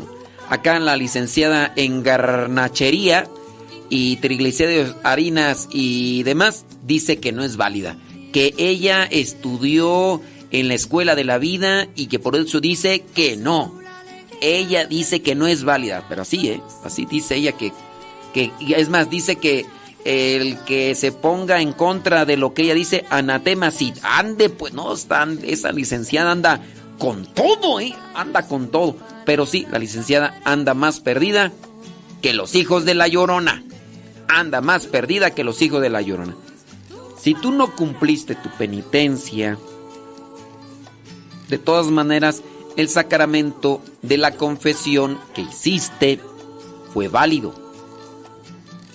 Si ustedes han estado poniendo atención, les he dicho yo que para que el sacramento sea válido, se necesita persona cualificada, materia y fórmula o forma. Claro, también se necesitan en cada uno de los sacramentos circunstancias diferentes que pudieran llevar a la invalidez, pero que tendría que analizarse cada uno en su situación. Pero para que el sacramento de la confesión sea válido, materia, eh, fórmula y eh, persona cualificada. Si ustedes ya tienen esta estructura, si alguien me dice, no hice mi penitencia, eso no es parte de la estructura para que el sacramento sea válido. O te dije dentro de la estructura, para que el sacramento sea válido es que cumplas tu penitencia. No la dije. Por ende, entonces, tú tienes que agarrarlas en el aire. Y tienes que saber cuál es la estructura. Persona cualificada, materia y fórmula. Ya, esa es la estructura. No dije, no, hice mi penitencia. Entonces, tú fuiste con un doctor que sí estudió, con un médico que sí estudió, le dijiste, le dijiste tu dolor, fuiste sincero, le dijiste tu problema, el doctor te dio la medicina, pero tú no te la tomas. ¿Te ayudó? ¿Te ayudó? Bueno, en el caso de la confesión sabemos que Dios nos perdona, pero lo que vendría a ser la penitencia es para tu salud espiritual, para tu ayuda espiritual. Si no la haces, pues tú no te ayudas. O sea, Dios ya te perdonó. Dios, Dios ya te perdonó, pero tú no te ayudas. Es como te dio vitaminas. Eh, fuiste al quiropráctico, el quiropráctico te acomodó. Eh, Yo pienso que ese ejemplo podría ser como que más eficaz para aquel que no, no las agarra en el aire. Fuiste al quiropráctico. Traías un hueso ahí desacomodado, llega y ¡sos, sos, sos! ¡tum! Te pone una venda y te dice el quiropráctico, eh, no corras, no hagas esto. Te, da unas indicaciones para hacer en su caso. Tienes que hacer esto, lo otro. Una terapia. Tú no lo haces. No te vas a ayudar tú. El quiropráctico ya te acomodó. El quiropráctico ya te acomodó los huesos que traías ahí desacomodados. Ya te acomodó. Llevaste tu dolor, fuiste tú, te lo dio alguien que te hizo lo que, eh, lo que te tenía que hacer, alguien que sabía y ya. Ya te acomodó los huesos. Te dijo el quiropráctico, haz esto para que... Y tú no lo haces. Después vas a regresar y decir, doctor, este, fíjese que me pasó esto. ¿Hiciste esto? Sí, te dije que no lo hicieras. ¿Hiciste esto? No, te dije que lo hicieras. Eso era para fortalecer el nervio, para esto, lo otro, aquello. ¿Por qué no lo hiciste? Ponle que, que te diga el, el quiropráctico, ¿sabes qué? Yo aquí no tengo fédula. Cómprate una fédula del pie y póntela. Y tú no, tú no la compras, tú no haces eso que te pide el quiropráctico. Y al poco tiempo llegas otra vez con un dolor, una infección, y dices, doctor, mire cómo traigo. Pero, ¿y está la fédula que te dije que compraras? Ay, es que me dio flojera, no la compré. ¿Cómo, cómo pues quieres arreglarte? ¿Cómo pues quieres acomodarte? Si no haces caso, cabezón, mozocotudo, necio, terco. Ahí están las cosas. El sacramento fue válido, aunque no hayas cumplido tu penitencia. Si no cumpliste tu penitencia, es que en realidad tú no tienes interés de sanar. En realidad tú no tienes interés de madurar. En realidad tú no tienes interés de fortalecerte en la vida. Esa es la verdad. ¿Para qué andamos con medias tintas? Pues si esa es la verdad. ¿O qué? Desmiéntanmelo. Desmiéntanmelo. No, no me lo van a mentar, ¿verdad? Pero ahí. Dice por acá una persona. Dice, para que la confesión sea válida se requieren cinco pasos. Examen de conciencia, arrepentimiento, propósito de no volver a pecar, decir los pecados al confesor, recibir la absolución y cumplir la penitencia. Miren, este no es para que la confesión sea válida solamente. Esto es para que tenga un mayor efecto en nosotros. Pero no quiere decir que en su caso, porque no sientes arrepentimiento, aunque te confieses, no sea válido el sacramento. Si, si llevas todos estos pasos, bueno, traes todos los elementos que te pueden llevar a hacer un cambio en tu vida. Pero si no, hay personas que no sienten arrepentimiento, pero saben que lo hicieron y dicen, me voy a ir a confesar. También tendríamos que analizar para ti qué es arrepentimiento, ¿no? Porque a lo mejor propósito de no volver a pecar, eso sí debe estar en la persona. El sacramento de la confesión, si la persona no tiene ese propósito y nada más está, por ejemplo, confesándose, confesándose por obligación, porque va a ser padrino, pues me voy a ir a confesar y voy a decir hay pecados, pecados en los cuales no me voy a apartar, nomás lo voy a hacer pues para que no digan, ese sacramento ahí no hay un propósito de enmienda, no hay un propósito de reparar, de, de restaurar, de... Entonces, en realidad no quiere confesarse, lo está haciendo por, por obligación y ahí sí, el sacramento no es válido porque en realidad lo que está haciendo solamente es para taparle el ojo al macho, para que los demás no digan, no está pidiéndole perdón a Dios, no está queriéndose enmendar o no está queriéndose eh, acomodar en el camino de Dios. Entonces no se puede llamar confesión. Es como una persona que dice, yo estoy aquí en el gimnasio, pero me vengo a tomar fotos. En realidad yo no vengo aquí a eh, hacer ejercicio, yo vengo a tomar fotos. ¿Le va a servir de algo? ¿Realmente está yendo al gimnasio a, entrenar? No, está yendo solamente a tomar fotos y tú sabes quién es. Yo sí sé quién es también. Ahí ya está, está yendo al gimnasio, aunque eso sí, está utilizando dinero que no le pertenece, que no le toca y pues, ¿qué quieres que te diga? Que Dios te bendiga, pues sí.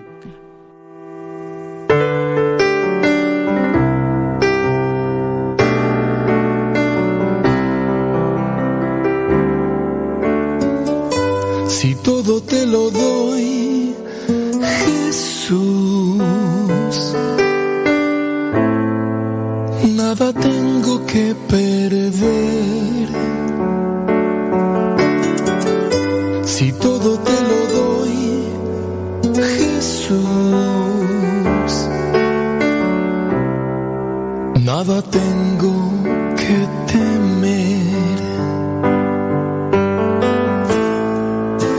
desprendo de mí mismo, de los seres que más quiero, del trabajo, la salud.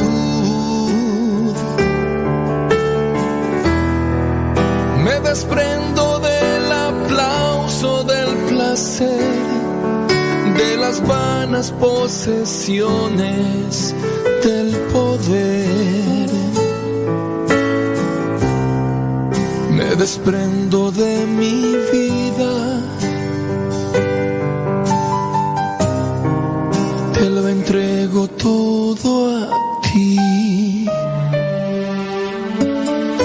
Si todo te lo doy, Jesús, nada tengo que perder.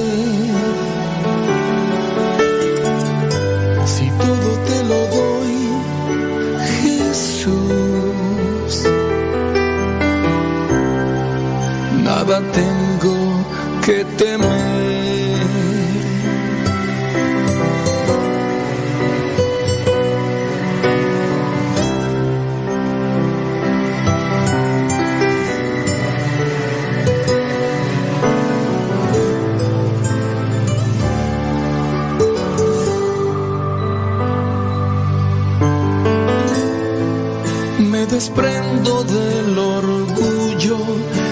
Mis dudas, mis pecados, de mi miedo a morir. Me desprendo del desorden que hace daño, de mis culpas que lastiman mi interior. Me desprendo de mi vida.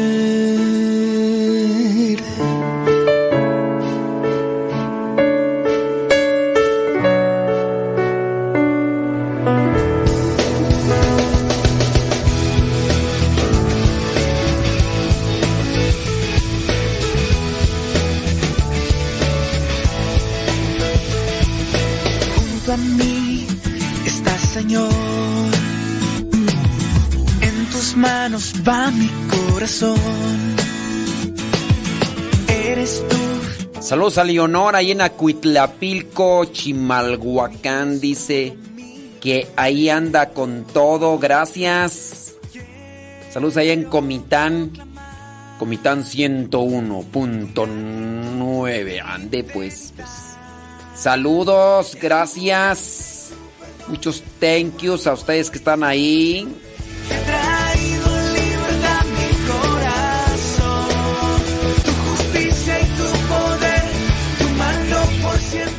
Ya son las 11 con 11, nos desconectamos de Facebook y de YouTube. Allá en Comitán, si quieren sintonizarnos, pues bueno, ya saben, ya saben dónde. Ya saben dónde. Allá en San Cristóbal de las Casas, Chiapas, dicen. Gracias por agarrar esta señal. Gracias por acompañarnos. Aquí ya saben, aquí estamos. Búsquenos ahí como Modesto Lule en, en Facebook, en Twitter, en Instagram y tratamos de responder. 11 con 11 en este día, lunes 24 de abril. En un abril y cerrar de ojos. El programa se queda guardado ahí en YouTube. El canal se llama Modesto Radio por si lo quieren volver a escuchar. Modesto Radio, así se llama el canal. Y ya si ustedes quieren, si ustedes quieren, en Spotify, en iTunes, en Google Podcast, busquen también Modesto. Descarguen la aplicación de Spotify, iTunes, o si ya las tiene. O si no, yo le, yo le recomiendo más, ¿sabe cuál? Google Podcast. Google Podcast. En Google Podcast, ustedes buscan Modesto Radio. Ya encontraron el canal, buscan los programas que no han escuchado, los vuelven a descargar. Y listo. Listo, calisto. Listo, calisto. Así de sencillo. Ya cuando no tengas internet, los programas que ya descargaste de ese canal que se llama Modesto Radio en Google Podcast, los puedes escuchar sin internet. Así merengues, tengues. Y para los que me hicieron sus preguntas ahí en el Telegram, pues. Pues ahí. Que vayamos ahí haciendo las cosas, ¿eh? ¿Qué dice? Dice, es muy importante mencionarle que me preguntó por la penitencia de la confesión anterior y como... Ok, en esta ocasión el no me puso penitencia porque me comentó que estamos en Pascua. Bueno, pues... pues te diré. Te diré. Gracias, dice Tania. Saludos a Cristina Siller, Pérez Laris, Yadira Rivera, René Ramírez, Itzel Pina, Ávila, Edith Panduro, Les Gante, La Chaparra. ¡Chaparra! Nos desconectamos pues de Facebook. Los que quieran seguirnos acá en radio, sepa. Sepa la bola. Radio. Descargue la aplicación 305 ahí de la compañía 305. Esa es la, la mera, mera, mera petatera.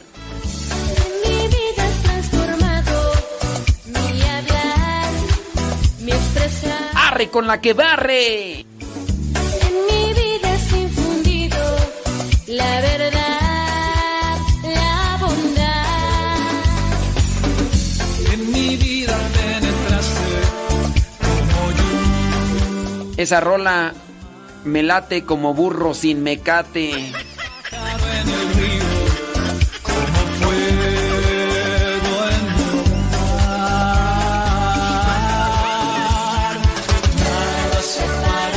Les recuerdo que el próximo sábado, aquí en San Vicente Chicoloapan, se va a llevar el Chiqui Fate.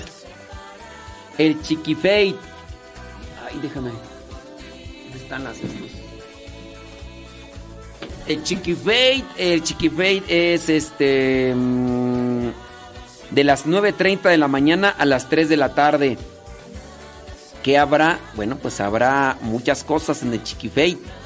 Chiqui Marcha, Chiqui, Dinámicas, Chiqui Hora Santa, Chiqui Baby, Chiqui Fade 2023, sábado 29 de abril aquí en el Centro Nacional de Reconciliación. Ojalá y puedan venir los niños. No olvides traer tu Biblia, tu lunch, tu plato, tu cilindro y una cuchara, porque también va a haber chiqui comida.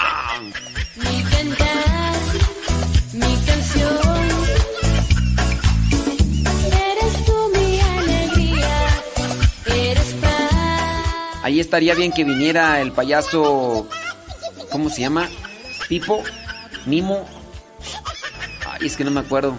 El mimo de siempre. Allá de Cotitlán Izcalli. Debería de venirse acá. eh, así, en, forma de apostolado. ¿Cómo ves, Zul HP? Tráitilo. Sirve que visitas esta casa ya por fin. Acabo ahora si puedes. Vienes, lo acompañas. Y ya después te regresas. Tras ahí al, al payasito, ¿cómo se llama? Este. Chiquistriquis, ¿o cómo se llama? ¿Cómo se llama el payasito? Este. Mimo. Este. Pipo. Di, ¿qué te pasa? Tiriri. Mira, pero este Zul HP así como que. Como que. Ay, no oigo. No oigo. ¿Quién sabe quién estará hablando? ¿Quién sabe qué, qué estará diciendo? De los que me están escuchando, si alguien tiene el diseño y el póster del Chiquifate, a ver si me lo puede mandar ahorita al WhatsApp de- del Evangelio o al Telegram para publicarlo. Pues dice que el puesto, a- a- eso sí, Zul, acuérdate, acuérdate que es apostolado, porque no vais a llegar. Bueno, la, comisión, los honorarios son 5 mil varos más los viáticos, este, agua mineral, este, de las montañas. Déjense, déjense caer, Zul HP. Apoyen. Oye, yo invitándolos y las, y las catequistas. eh, que- imagínate que, que el payaso mismo llegara y que dijera: Aquí estoy para servir y que dijeran las catequistas. Pues como el padre modesto te invitó que él te ponga a ver allá, pero en su radio, aquí nosotros no te quede. ¡Ay! Mm, dale tú. A ver si alguna de las catequistas aquí del Centro Nacional de Reconciliación me está escuchando que me mande el, diseño, el diseño del Chiquifate para publicarlo ahí en las páginas. Porque dice que a qué horas es. El Chiquifate comienza a las 9.30 de la mañana y termina a las 3 de la tarde. Mira, si en su caso las catequistas se ponen sus moños, porque hay veces que se ponen sus moños las catequistas, que digan, no le vamos a dar ningún espacio nosotros a- al payasito mimo, ni crea. No, pues en este caso, que el payasito mimo ande así como animador. Órale, niño, aunque no lo inviten a participar en, en un eh, momento en específico, pero que se dedique así como a, vamos a hacer esto, vamos a hacer aquello, vamos, ¡Ey, vamos a ver! ¡Oh, niños! Ya, si no lo invitan a participar, porque puede ser eso que, que no lo inviten, digo, catequistas, repórtense, repórtense catequistas, porque está reportando una que ni es catequista ni nada.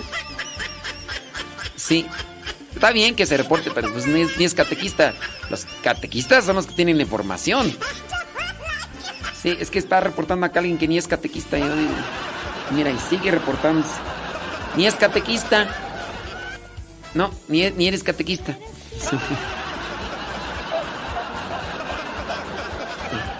Dice, dice que lo ponemos. no, miren, entonces, vente.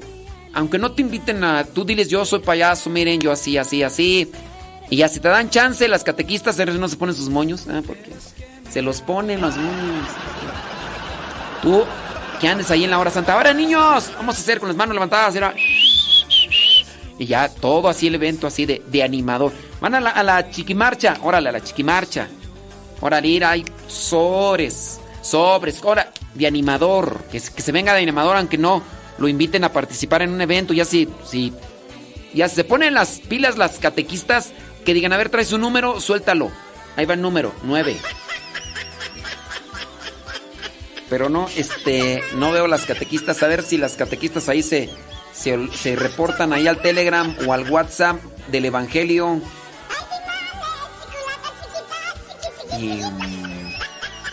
que, que es que el payaso Benny, no, el payaso Benny ya. El payaso Benny está en Guadalajara y a ese sí me ese sí está más lejos del tirón y pues para pagarle el avión de ida y vuelta, no, pues. ¿Con qué ojos, divina tuerta? Sí. No, pues no. No, las catequistas no me escuchan. Es que ellas escuchan puro Toño Esquinca. Ni modo. Pero bueno, a ver si por ahí alguna me puede mandar ahí la, la pro- promoción y la publicamos para que pues se anime más chiqui, chiqui niños. Chiqui Fate, este próximo sábado 29 de abril de las 9.30 de la mañana a las 3 de la tarde aquí en el Centro Nacional de Reconciliación. Entrada gratis. Tu Jesús Maestro,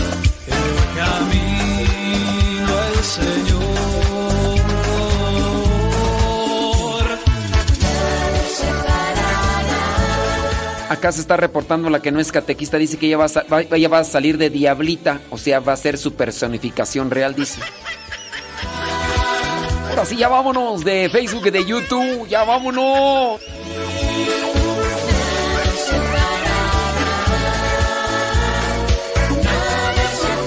¡Payaso mimo!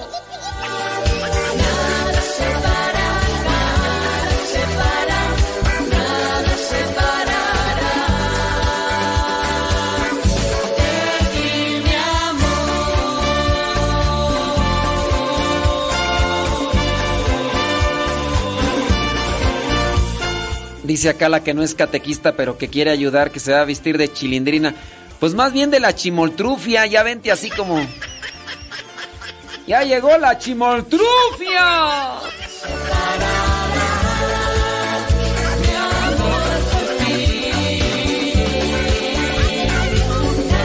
Le van a preguntar, ¿por qué te vestiste de chimoltrufia? No, no me he visto, así soy.